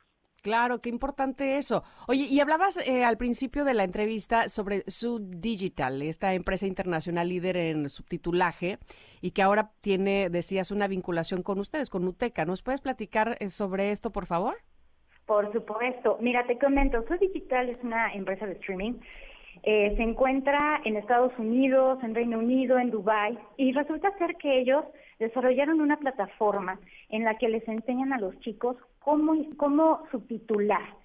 Eh, porque muchas veces hay ciertas técnicas que uno cuando ve la película dice, ay, es que el traductor lo hizo mal. Pues no necesariamente, hay ciertas técnicas en donde nos vemos obligados a utilizar pues eh, caracteres con cierto número, en fin, ciertas eh, frases idiomáticas. Y entonces todas estas claves con, gracias a esta plataforma de estudio digital, pues ya lo podemos hacer sin ningún problema. Pues suena totalmente interesante. Yo estoy segura que muchos de los que nos escuchan ahora mismo eh, quisieran tener más datos, más información de UTECA y de esta carrera. ¿Dónde, cómo? Platícanos, por favor, maestra. Claro que sí, Tamara. Mira, nos pueden encontrar en nuestro WhatsApp 5581-698050. También pueden visitar nuestra página eh, UTECA, que es www.uteca.edu.mx. Nos pueden también llamar al 836 UTECA. Y por favor visiten nuestras redes sociales, Instagram, Facebook, TikTok. Nos van a encontrar como arroba UTECA MX. Perfecto. Yo les quiero recordar que con más de 50 años de experiencia, con carreras actualizadas y acordes a las profesiones que demanda la nueva sociedad del conocimiento globalizado, ahí con todo eso van a contar en UTECA, que además tiene licenciaturas en actuaría, comunicación y contenidos digitales, diseño y arte multimedia, interpretación y traducción, que es de lo que hemos hablado exactamente el día de hoy, mercadotecnia digital, negocios de entretenimiento, imagen y relaciones públicas, animación y arte de videojuegos. Sin duda alguna, UTECA gran, gran opción. 5581-698050. Muchísimas gracias, maestra Melisa Verduzco. Muchas gracias a ti, Tamara. Que tengas excelente día. Igual para ti, muchas gracias. Y bueno, pues oigan, gracias a ustedes también por estar eh, con nosotros eh, contestando la pregunta del día que tenía que ver, si no me equivoco, con los mentirosos, ¿verdad? ¿Alguna vez has cachado? Seguramente que sí. Has cachado a alguien en una mentira, pero en realidad lo que nos interesa saber es si lo has confrontado, si le has dicho, oye, sé que estás mintiendo no seas mentiroso, mentirosa. ¿Y cómo te contestan? Y entonces, eh, aquí algunas respuestas de ustedes, queridos connectors. Dice Iván Moreno. Dice, pero por supuesto, les pregunto más detalles para ver hasta dónde llegan y en el momento indicado, ¡boom! Dice, digo, pero no, digo, pero no que esto y aquello era así y los confronto. Ah, oye, pues bien, ¿eh? Iván, que le saca más sopa a ver hasta dónde llega la mentira. Rubén Rivera dice, sí, muchas veces pero no me he atrevido a desenmascarar. Es que luego cuesta trabajo, es que hasta uno le da pena ajena, ¿no? Que, que este decirles, a ver, te estoy, te estoy cachando en la mentira. Lourdes Cortés dice, soy académica y los estudiantes suelen mentir matan a los integrantes de la familia. Ay, por Dios. Este, claro, por supuesto que nos ha tocado. Inventan enfermedades, mienten sobre la eficiencia de la tecnología en lugar de afrontar que no realizaron las tareas o realizan plagios y dicen que ellos realizaron el ensayo o la investigación. Uf, muchas maneras de mentir, maestra. Eh, Ángel Pérez dice, la verdad sí, y muchas veces, pero creo que dependiendo de la gravedad de la mentira es que la, los confronto. Ok, Aileen Orozco dice, uy, muchas veces, generalmente no me divierte cómo se enredan. Cómo me, dice, me divierte cómo se enredan y se hacen más grande la bola de mentiras que al final solitos se evidencian. Sakura dice, sí he cachado a alguien en mentiras y no me dijo nada. Sigue sosteniendo su mentira así y listo. Uy, de eso da más coraje, ¿verdad? Eh, dice, excelente día, saludos desde el nubladito rico León, Guanajuato. Qué rico. Dice, pues a mi jefe bien seguido lo cacho en la mentira. lo que me sigue sorprendiendo es la seguridad con la que miente. Soy su fan. bueno, es porque de nosotras y no de tu jefe mentiroso. Este, dice Fernando, me han cachado y me arrepiento muchísimo. Mira, ahí hablo la otro, el otro lado de la moneda. Lidy dice, sí, el año pasado a una supuesta amiga y la verdad lo único que hice fue alejarme de poco a poco porque no valía la pena. Bueno, pues así algunas de las respuestas que agradezco muchísimo que envíen a nuestro Twitter, arroba Ingrid Tamara MBS, o también algunos eh, los han, han escrito sus respuestas en nuestro WhatsApp, lo cual me encanta porque podemos chatear. Aquí los voy leyendo. 5578 65 1025. Ese es el número a donde pueden escribir. Guárdenlo ya, pónganle ahí teléfono de Ingrid y Tamara y listo, seguimos platicando. Vamos a ir a un corte y vamos a regresar que tenemos más para ustedes. Aquí en el 102.5 estamos, en MBS. Continuamos. Es momento de una pausa. Ingrid y Tamara, en MBS 102.5.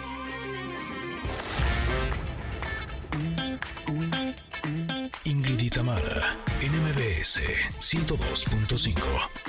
Continuamos. Era julio, sí, pero de 1994 cuando se estrenaba esta canción que venía en el álbum Re de Café Tacuba. Se llama El baile y el salón. Todos, no, bueno. Aparte de que es un clásico, por supuesto, en los conciertos de Café Tacuba, que todos hagamos ¿no? Antes de que empiecen a cantar. En fin, tengo premios, tengo regalos para ustedes, Connectors, y eso me pone contenta. Ojalá que ustedes también, porque son muy, muy buenos. Tengo, fíjense, tres pases dobles para la Castañeda que se presentan en el Salón La Maraca este 5 de agosto a las 9 de la noche y ustedes podrán estar ahí, por supuesto tres pases dobles para la Castañeda. Me va diciendo, por favor, la producción cómo los vamos a ir regalando. Todos son por WhatsApp o por Twitter. Ustedes díganme para que los connectors procedan a llevárselos correctamente. Por WhatsApp, ok, por WhatsApp les recuerdo el número 55 78 65 1025. Ese es nuestro WhatsApp si quieren estar ahí en La Maraca el 5 de agosto disfrutando de la Castañeda. Y tenemos un pase doble, pero para Lagunilla, mi barrio para que vayan a disfrutar de esta increíble obra donde Albertano, Maribel Guardia, los hermanos Freddy y Germán Ortega, bueno, te mostrarán el caos, pero también el folclor y lo peligroso de nuestro país de una manera divertida que no vas a dejar de reír, estoy segura. La cita es el 29 de julio, 7 de la noche en el Centro Cultural Teatro 2. Ahí también eh, a, través de nuestro WhatsApp los puedes pedir, por favor. Te repito, 55 78 65 1025 y te lo llevas, te lo llevas, te lo llevas si eres el primero en que lo pide. Y tengo también dos pases dobles para que vivas la experiencia de la cartelera de Cinépolis en formato tradicional de lunes a viernes y que además es eh, válido por eh, lo que resta de este mes. Así es que por favor, también lo pides estos pases dobles para Cinépolis eh, a través de WhatsApp. Y por supuesto, por supuesto, porque ya el 6 de agosto es que se abrió, se abrieron nuevas fechas para el concierto de Café Tacuba llamada Un Segundo y que se llevará a cabo en el Auditorio Nacional. Tengo un pase doble para ti que me vas a decir vía WhatsApp cómo se llama la canción con la que abrimos este bloque, que justo les estaba diciendo cuándo se estrenó y en qué álbum salió y que bueno, es icónica por supuesto de la banda, porque así así los los recibimos cuando ya estamos todos en el recinto donde van a cantar, ¿no? Díganme por favor en arroba, ah no es cierto, en el WhatsApp 5578 65 y mientras ustedes lo hacen y se ganan muchos premios, nosotros díganme para dónde me voy. Este, sí, nos vamos a ir un corte y regresamos porque sí, tenemos tenemos a Marco en un momento más que ya anda dando vueltas por la ciudad y que vamos a platicar de su nuevo sencillo y eso me pone contenta. Así es que quédense, están en MBS, somos Ingrid y Tamara en el 102.5, volvemos. Momento de una pausa. Ingrid y Tamara en MBS 102.5.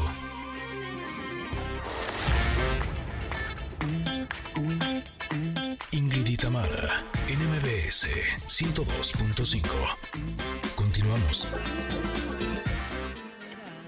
Han tenido seguramente Ustedes han tenido seguramente esta sensación de cuando escuchas a alguien que conoces desde hace tanto tiempo, ya sea porque, bueno, porque es tu amigo, eh, porque lo has oído, lo has leído, por lo que sea, pero que cuando vuelves a tener esa conexión, solita te viene la sonrisa. Eso me pasa a mí al escucharte, Giancarlo. ¿Cómo estás? Bienvenido. Gianmarco, ¿por qué te dices Giancarlo? Gianmarco, bienvenido. ¿Cómo estás? Y me da tanto gusto que andes paseando por la Ciudad de México. ¿Cómo te va? Aquí estamos, aquí estamos felices de nuevo por México y con muchas ganas de poder eh, compartirles eh, lo que va a ser el 25 de, agosto, sale el, nuevo sencillo, eh, ya eh, por fin de mi disco número 17. Oh, wow. Es el primer sencillo de varios que van a venir, con un dueto con el maestro Rubén Blades. Nada menos. Y, en, en octubre estamos el Pepsi Center con toda mi banda, 25 de octubre. Venimos a promocionar el evento, estamos muy felices, muy contentos de poder seguir tocando en vivo y que la gente en México nos siga yendo a ver. Oye, muchos 25, hoy es 25 y estás ahí con nuestro amigo Checo Sound. este, no, no me perdiste, aquí estoy, aquí estoy. ¿Me escuchas? Aquí ando yo. Checo, ¿cómo estás? Ahora sí. ahí estás. Leo que muchos 25, mira, 25 eh, de julio es hoy, 25 de octubre te vas a presentar y 25 de agosto viene el nuevo sencillo. Este, muchos, muchos 25. Ahí estás, Checo. Ahí estoy. Es el número de la suerte, el 25. ¿Verdad? Oye, ¿por dónde andan? Cuéntenme. Andamos aquí en Mariano Escobedo. Eh, yo creo que vamos a ir como pues para Ferrería yo por unas gorritas de chicharrón o algo así. ¿Las has probado, las gorritas de chicharrón? He comido, he comido todo en esta ciudad. Eso, tacos de canasta te vamos a llevar. Todo, he comido todo. Oye, ya Yo me tengo que cuidar también, porque cuando, cuando llega acá se come, empieza a comer de todo y tiene que cuidarse. Ya cuando menos ve uno e- equipaje Sí, sí, sí, sí, sí. Soy yo. Oye, me encanta Oye, porque... Pero aparte, te- perdón, este Checo, te iba a decir, es que él come de todo porque, eh, en México, porque ¿cuántas veces has venido, Gianmarco, a México? O sea, eh, No, N veces. olvídate, no, ya, ya, ya perdí la cuenta. Yo Sí. vengo, yo vengo a México, la primera vez que vine a México fue en el 97. Uf. Con cuando le escribí, cuando le escribí una canción a, a Pandora. En, una, en un, disco que se llama Confesiones. Ajá, Es ajá. un disco que hay una canción que se llama Y ven. Y luego de eso es que empecé a venir seguido. Eh, en el año, o sea, en el 97, en el 2000 empiezo a venir solo con mi guitarra. En este país no me conocía ni mi mamá. ya había salido a sentir, ya había salido a sentirme, Sentirme vivo. vivo, ajá. No, Emanuel en el 98, 99, si no me equivoco. Sí. Y yo agarraba mi guitarra y me iba al Bataclan, a Planta de Luz, a Los Íntimos, a Plaza Loreto. Yo me sentaba en Plaza Loreto los miércoles, Ok. a las 5 de la tarde. Entonces escuchaba un megáfono que decía, y no se pierda, y no se pierda, esta tarde a las 5 de la tarde, al cantautor peruano Marcos. y la gente salía de comprar así con sus... ¿Y sabes el escenario que hay en la Plaza Claro, Loreto? claro.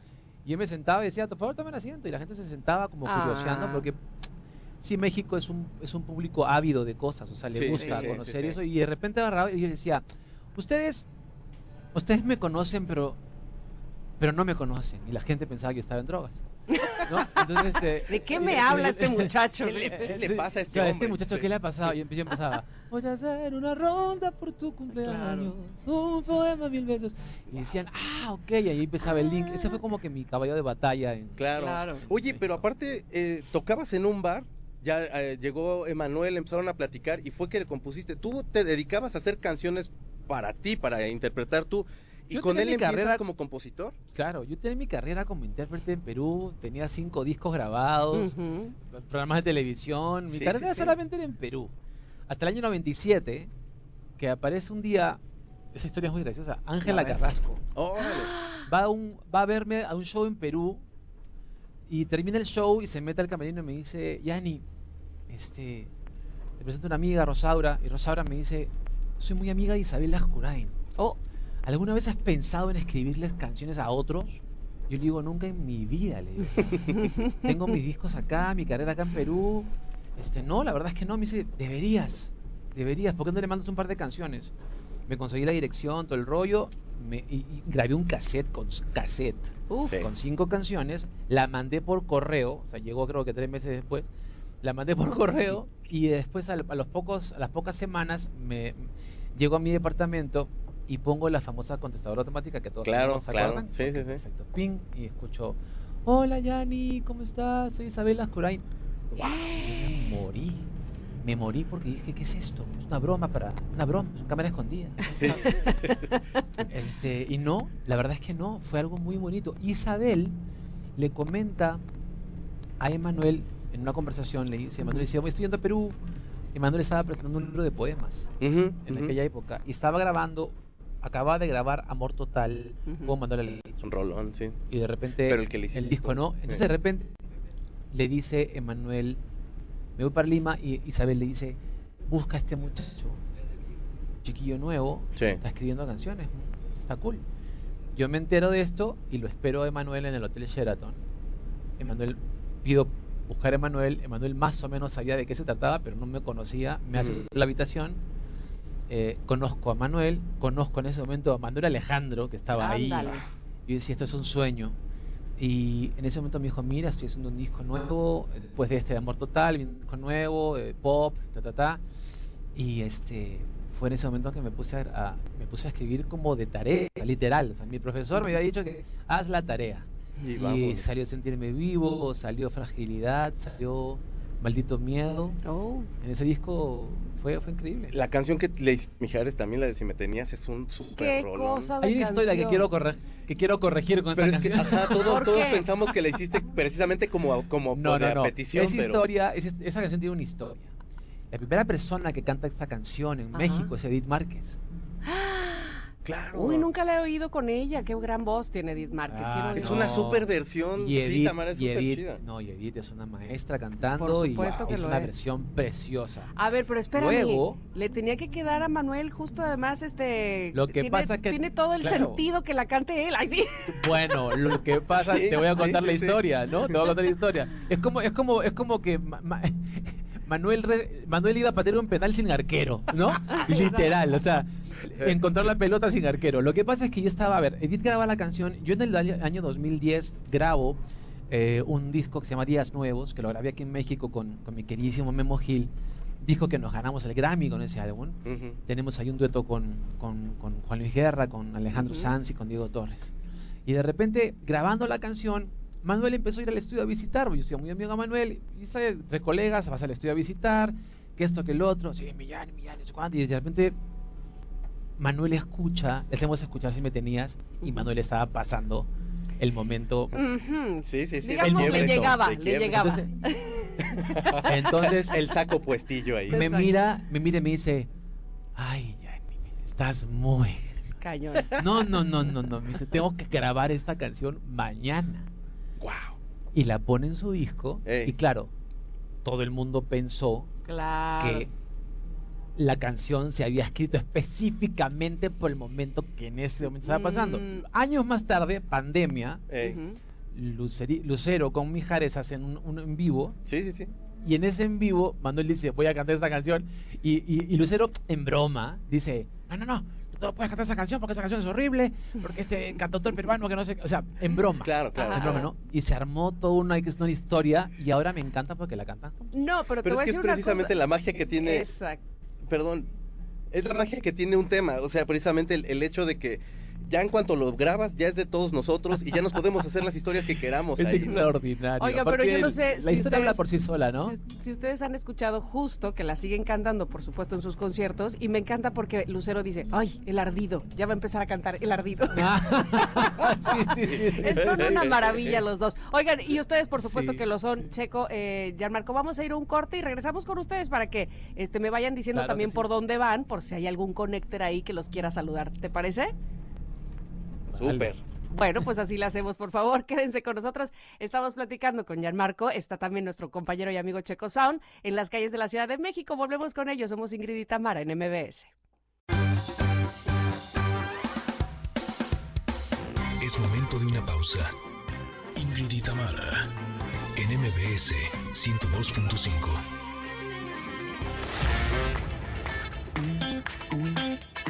Ingrid y Tamara, en MBS 102.5. Continuamos. Estamos de regreso y bueno, con el gusto de saber que nos acompaña el día de hoy Gianmarco y por supuesto nuestro amigo y compañero Checo Sound que está con él. Están paseando por la ciudad. ¿Por dónde andan ahora, chicos? Checo, ¿dónde andas? Ya estamos en Querétaro. Ya estamos Ah, sí, se fueron rapidito, rapidito. Es que no hay casi tráfico en la ciudad. Nada más salen de vacaciones los niños y se vacía la ciudad de Oye, me- México. no, esto sí me quedó impresionado. Ayer tuvimos un- una entrevista que tuvimos que salir, digamos, del, llama el Estado de México, ¿no? Sí, claro. Ajá, Tuvimos que ajá. salir y llegamos al lugar en 25 minutos. O sea, dije, ¿qué pasó? Es que de pronto hay milagros extraños en la Ciudad de México. Te puedes, o sea, una distancia de 20 minutos te la puedes aventar en una hora y media. Pero sin o embargo, menos. tuve una reunión en la casa de un gran amigo que vive en Desierto de los Leones el día sábado que empezó a llover y fue un viajante provincial de tres horas. ¿no? Jesús. Por la lluvia. Sí, sí, Esto es, bueno, es que impredecible, esto es impredecible, nunca sí, se sí. sabe para que no te aburras. Pero bueno, yo sé Sí, sí. que Gianmarco traes guitarra. Siempre. Aquí la trae. Siempre, Eso. siempre. Aquí me acompaña. Siempre el palomazo es importante. Y Por ya nos favor. dijo que se quiere echar una canción tan. Por favor, pero si nada más estamos quieran. esperando. A ver, la- las canciones de desamor a la gente le encantan. Sí, por supuesto. Si no, mira si me tenías. Ay, si me tenías, ahí está esta. No, no, no, eso no la voy a cantar. Ah, yo pensé, yo pensé. Entonces, Tu ¿cuál? paciencia. Ok, se llama Tú no te imaginas. Órale, va, va, va. Tu paciencia es mi silencio. decidieron terminar. Tu memoria y mi recuerdo ya no quieren conversar. Son tus besos mi frontera y tu cara es mi querer. Y aunque digas que no quieras, tú también quieres volver hasta cuando ya hasta donde tú y yo vamos a esperar. Y es que tú, tú no te imaginas cuánto me ha costado comenzar de nuevo entre el recuerdo y tu pasado. Tú no te imaginas lo que te he querido. De una vez por todas o regresas o te olvido. Epa. ¡Ay, bravísimo! ¿Qué tal? ¿Cómo ves? De puro lujo esta, este cachito que tenemos aquí, nada más de, de estar en el coche y que nos está encantando. En el coche tu tío, ¿eh? aquí en el estudio móvil. Ah, no, sí, exacto, este, cualquier cochecito. Oye, no, Aquí qué, cualquier qué- cosilla. Qué, qué- qué bonito, qué suerte tienes tú ahí, Checo, de tener a Gianmarco ahí frente de ti, pero nosotros, todos los que te estamos escuchando, Gianmarco, también felices de, de hacerlo. Oye, pero dime una cosa.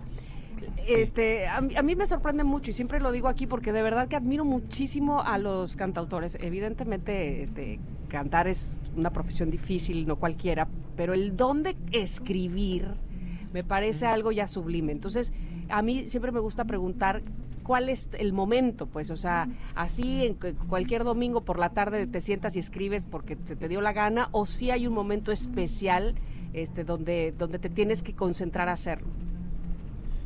Yo creo, yo creo que cada autor tiene su, su método, ¿no? Hay gente que prende inciensos y, este, y, y le reza, ¿eh? y le reza a los santos. sí. Ok, me queda claro que yo- tú inciensos no, ¿verdad? Sí, sí, ¿cómo? Que me quedó no. claro que por- tú ¿y inciensos por qué no? Porque como que dices, hay gente, así como que, como que tú lo no que eres. pasa, sí. No, lo que... Creo que las canciones ya existen. Claro. Y lo que voy a decir puede ser muy así medio marciano, pero las canciones existen y uno tiene la suerte de traerlas acá. Porque es muy mágico, un papel en blanco y de repente, pum, aparece un sentirme vivo, o un canta corazón, o un si me tenías, o... Es mágico, o sea, no, no, no, es, no, es un- no hay una regla, no hay dos más dos, cuatro. Sí hay técnicas para escribir y ciertas cosas, ciertos Mm. acordes y, y secuencias armónicas, pero tiene mucho que ver la intuición, la percepción, tu- una gran capacidad de observación, porque cada canción es un milagro y, y es un milagro que la gente te diga, no podía expresar algo y esta canción a través de tu palabra o de, de otras, estoy, estoy sintiendo y diciéndole a alguien lo que siento a través de una canción. Claro. O- hoy día, es más, hoy día por la mañana puse un, una- un post en mi Instagram que decía, me gusta escribir también cosas que no son canciones. Entonces, sí, sí, sí. Dice, esto es una décima que dice, las canciones no se escriben ni con prisa ni premura. Se trata de una aventura donde pocos sobreviven. Las canciones se conciben con paciencia y con respeto. Prosa, décima o cuarteto que perduren en la historia, en la gente y sus memorias. Dejar huella, ese es el reto. Wow. Ay, Sí, qué sí. bonito. Oye, Sí. a- me intriga un poquito el hecho de, ok, ya compones la canción. ¿Cómo sabes a quién se la puedes eh, a lo mejor ofrecer? O cuando sea tu canción que dices, es que esta nadie la puede interpretar mejor que yo. ¿Cómo, cómo decides a quién llevarla? Lo que pasa es que, por ejemplo, yo ahora en este disco que voy a sacar, em, este, ah, las canciones ya estaban hechas. Mm. Ujú. Y al querer hacer los, los, los duetos, dejamos que cada canción buscara su voz.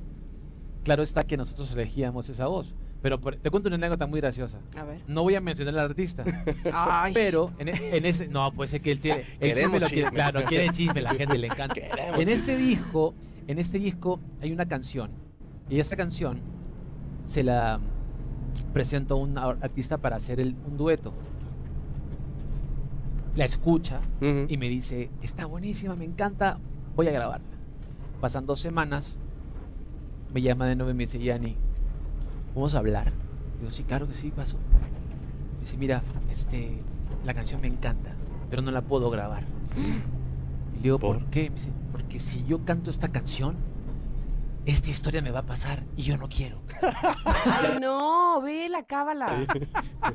Y dije, wow, ¿me estás hablando en serio? Y me dijo, sí, es muy fuerte. Es muy fuerte. ¿Y sabes una cosa? Ah, Hay unas cosas, hay, hay canciones que yo he escrito hace cuatro años o dos años o diez años. Sí.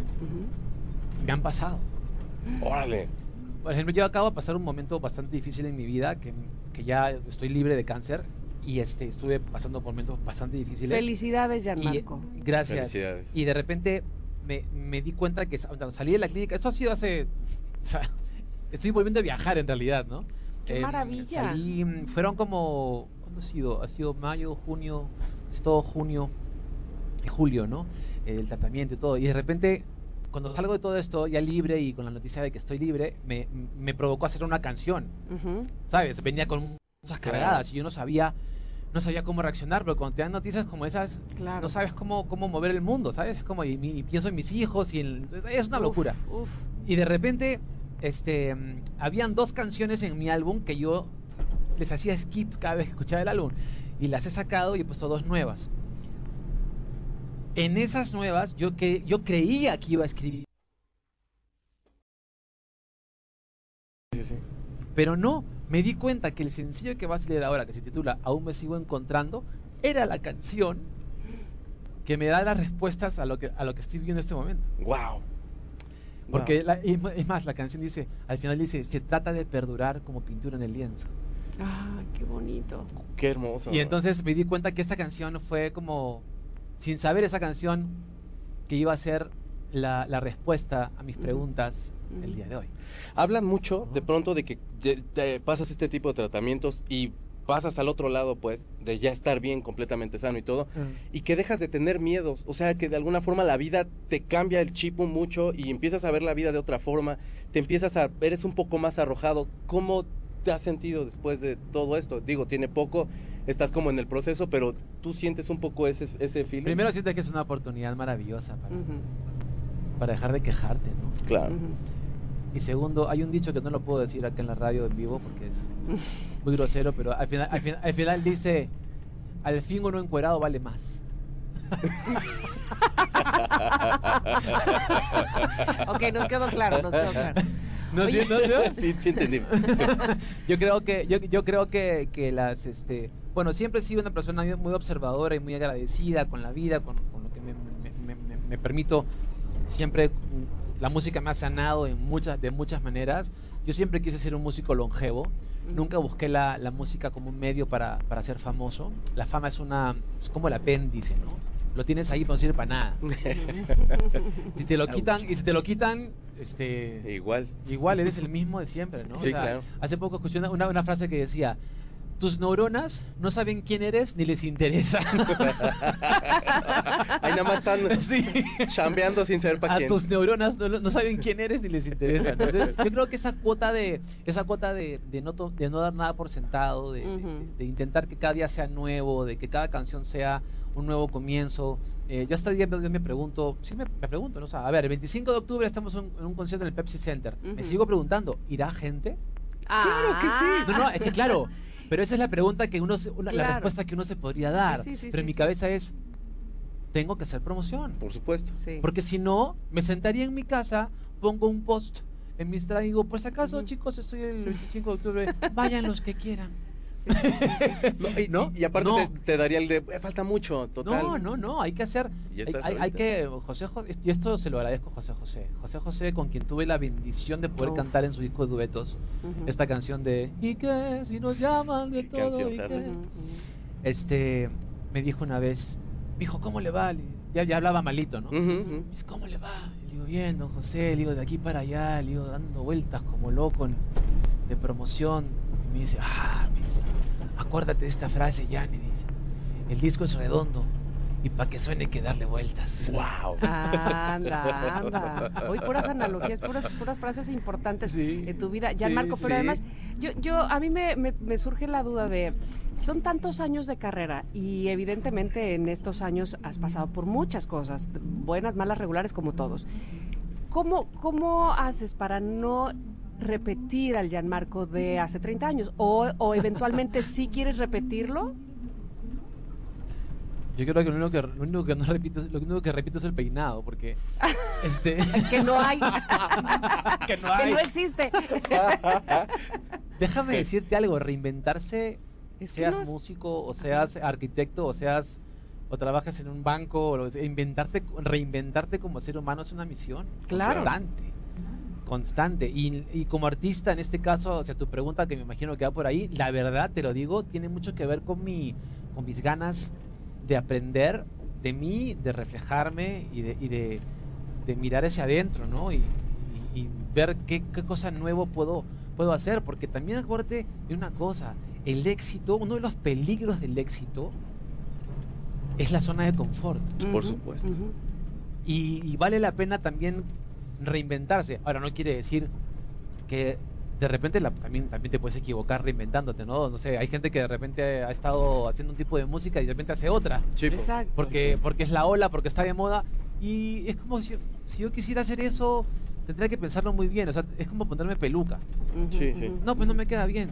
O sea, soy pelón y así soy, así soy toda mi vida. No. Hay que saber qué cosa hacer también y qué riesgos tomar. ¿Cómo? Y también es válido equivocarse, ¿no? Y regresar al camino. Pero siempre al camino hay que ponerle florcitas, hay que ponerle, hay que ponerle, este, no sé, este, piedrecitas. A ver, pero además reinventarse es, es, es, evidentemente es algo que naturalmente cuando vamos evolucionando y cambiando este pues se puede dar sin embargo no perder tu sello también es importante es que, como, como claro. decías tú hace un momento eso este, es tampoco lo más difícil, eh, exacto entonces es, es, es pare, pareciera paradójico reinventarse y no repetirse pero al mismo tiempo mantenerte siendo tú Sí, por eso tengo terapia. no, pero sí, supongo que sabes sí, tus por límites. Eso terapia, ¿no? sí. Está como ese tipo que va al psicólogo y le dice, doctor, tengo un problema de doble personalidad. Y dice, ay, conversemos los cuatro. Pasen uno por uno, sí, por sí, favor. Es, que, es que en realidad, qué, qué, qué, interesantes conversaciones, porque en realidad somos muchas personas. Sí, ¿no? somos, uno en una, somos unos en nuestras, en, la, en, nuestras casas, somos uno en el trabajo, somos uno con, con en algunos la unidad amigos móvil de manera, MBS. ¿no? Por ejemplo. Nos estamos portando muy bien. Para que sepas, yo estoy manejando ahorita, por ejemplo. Estoy manejando. Y lo haces muy bien, la verdad. No, no ahora la guitarra la trae Checo.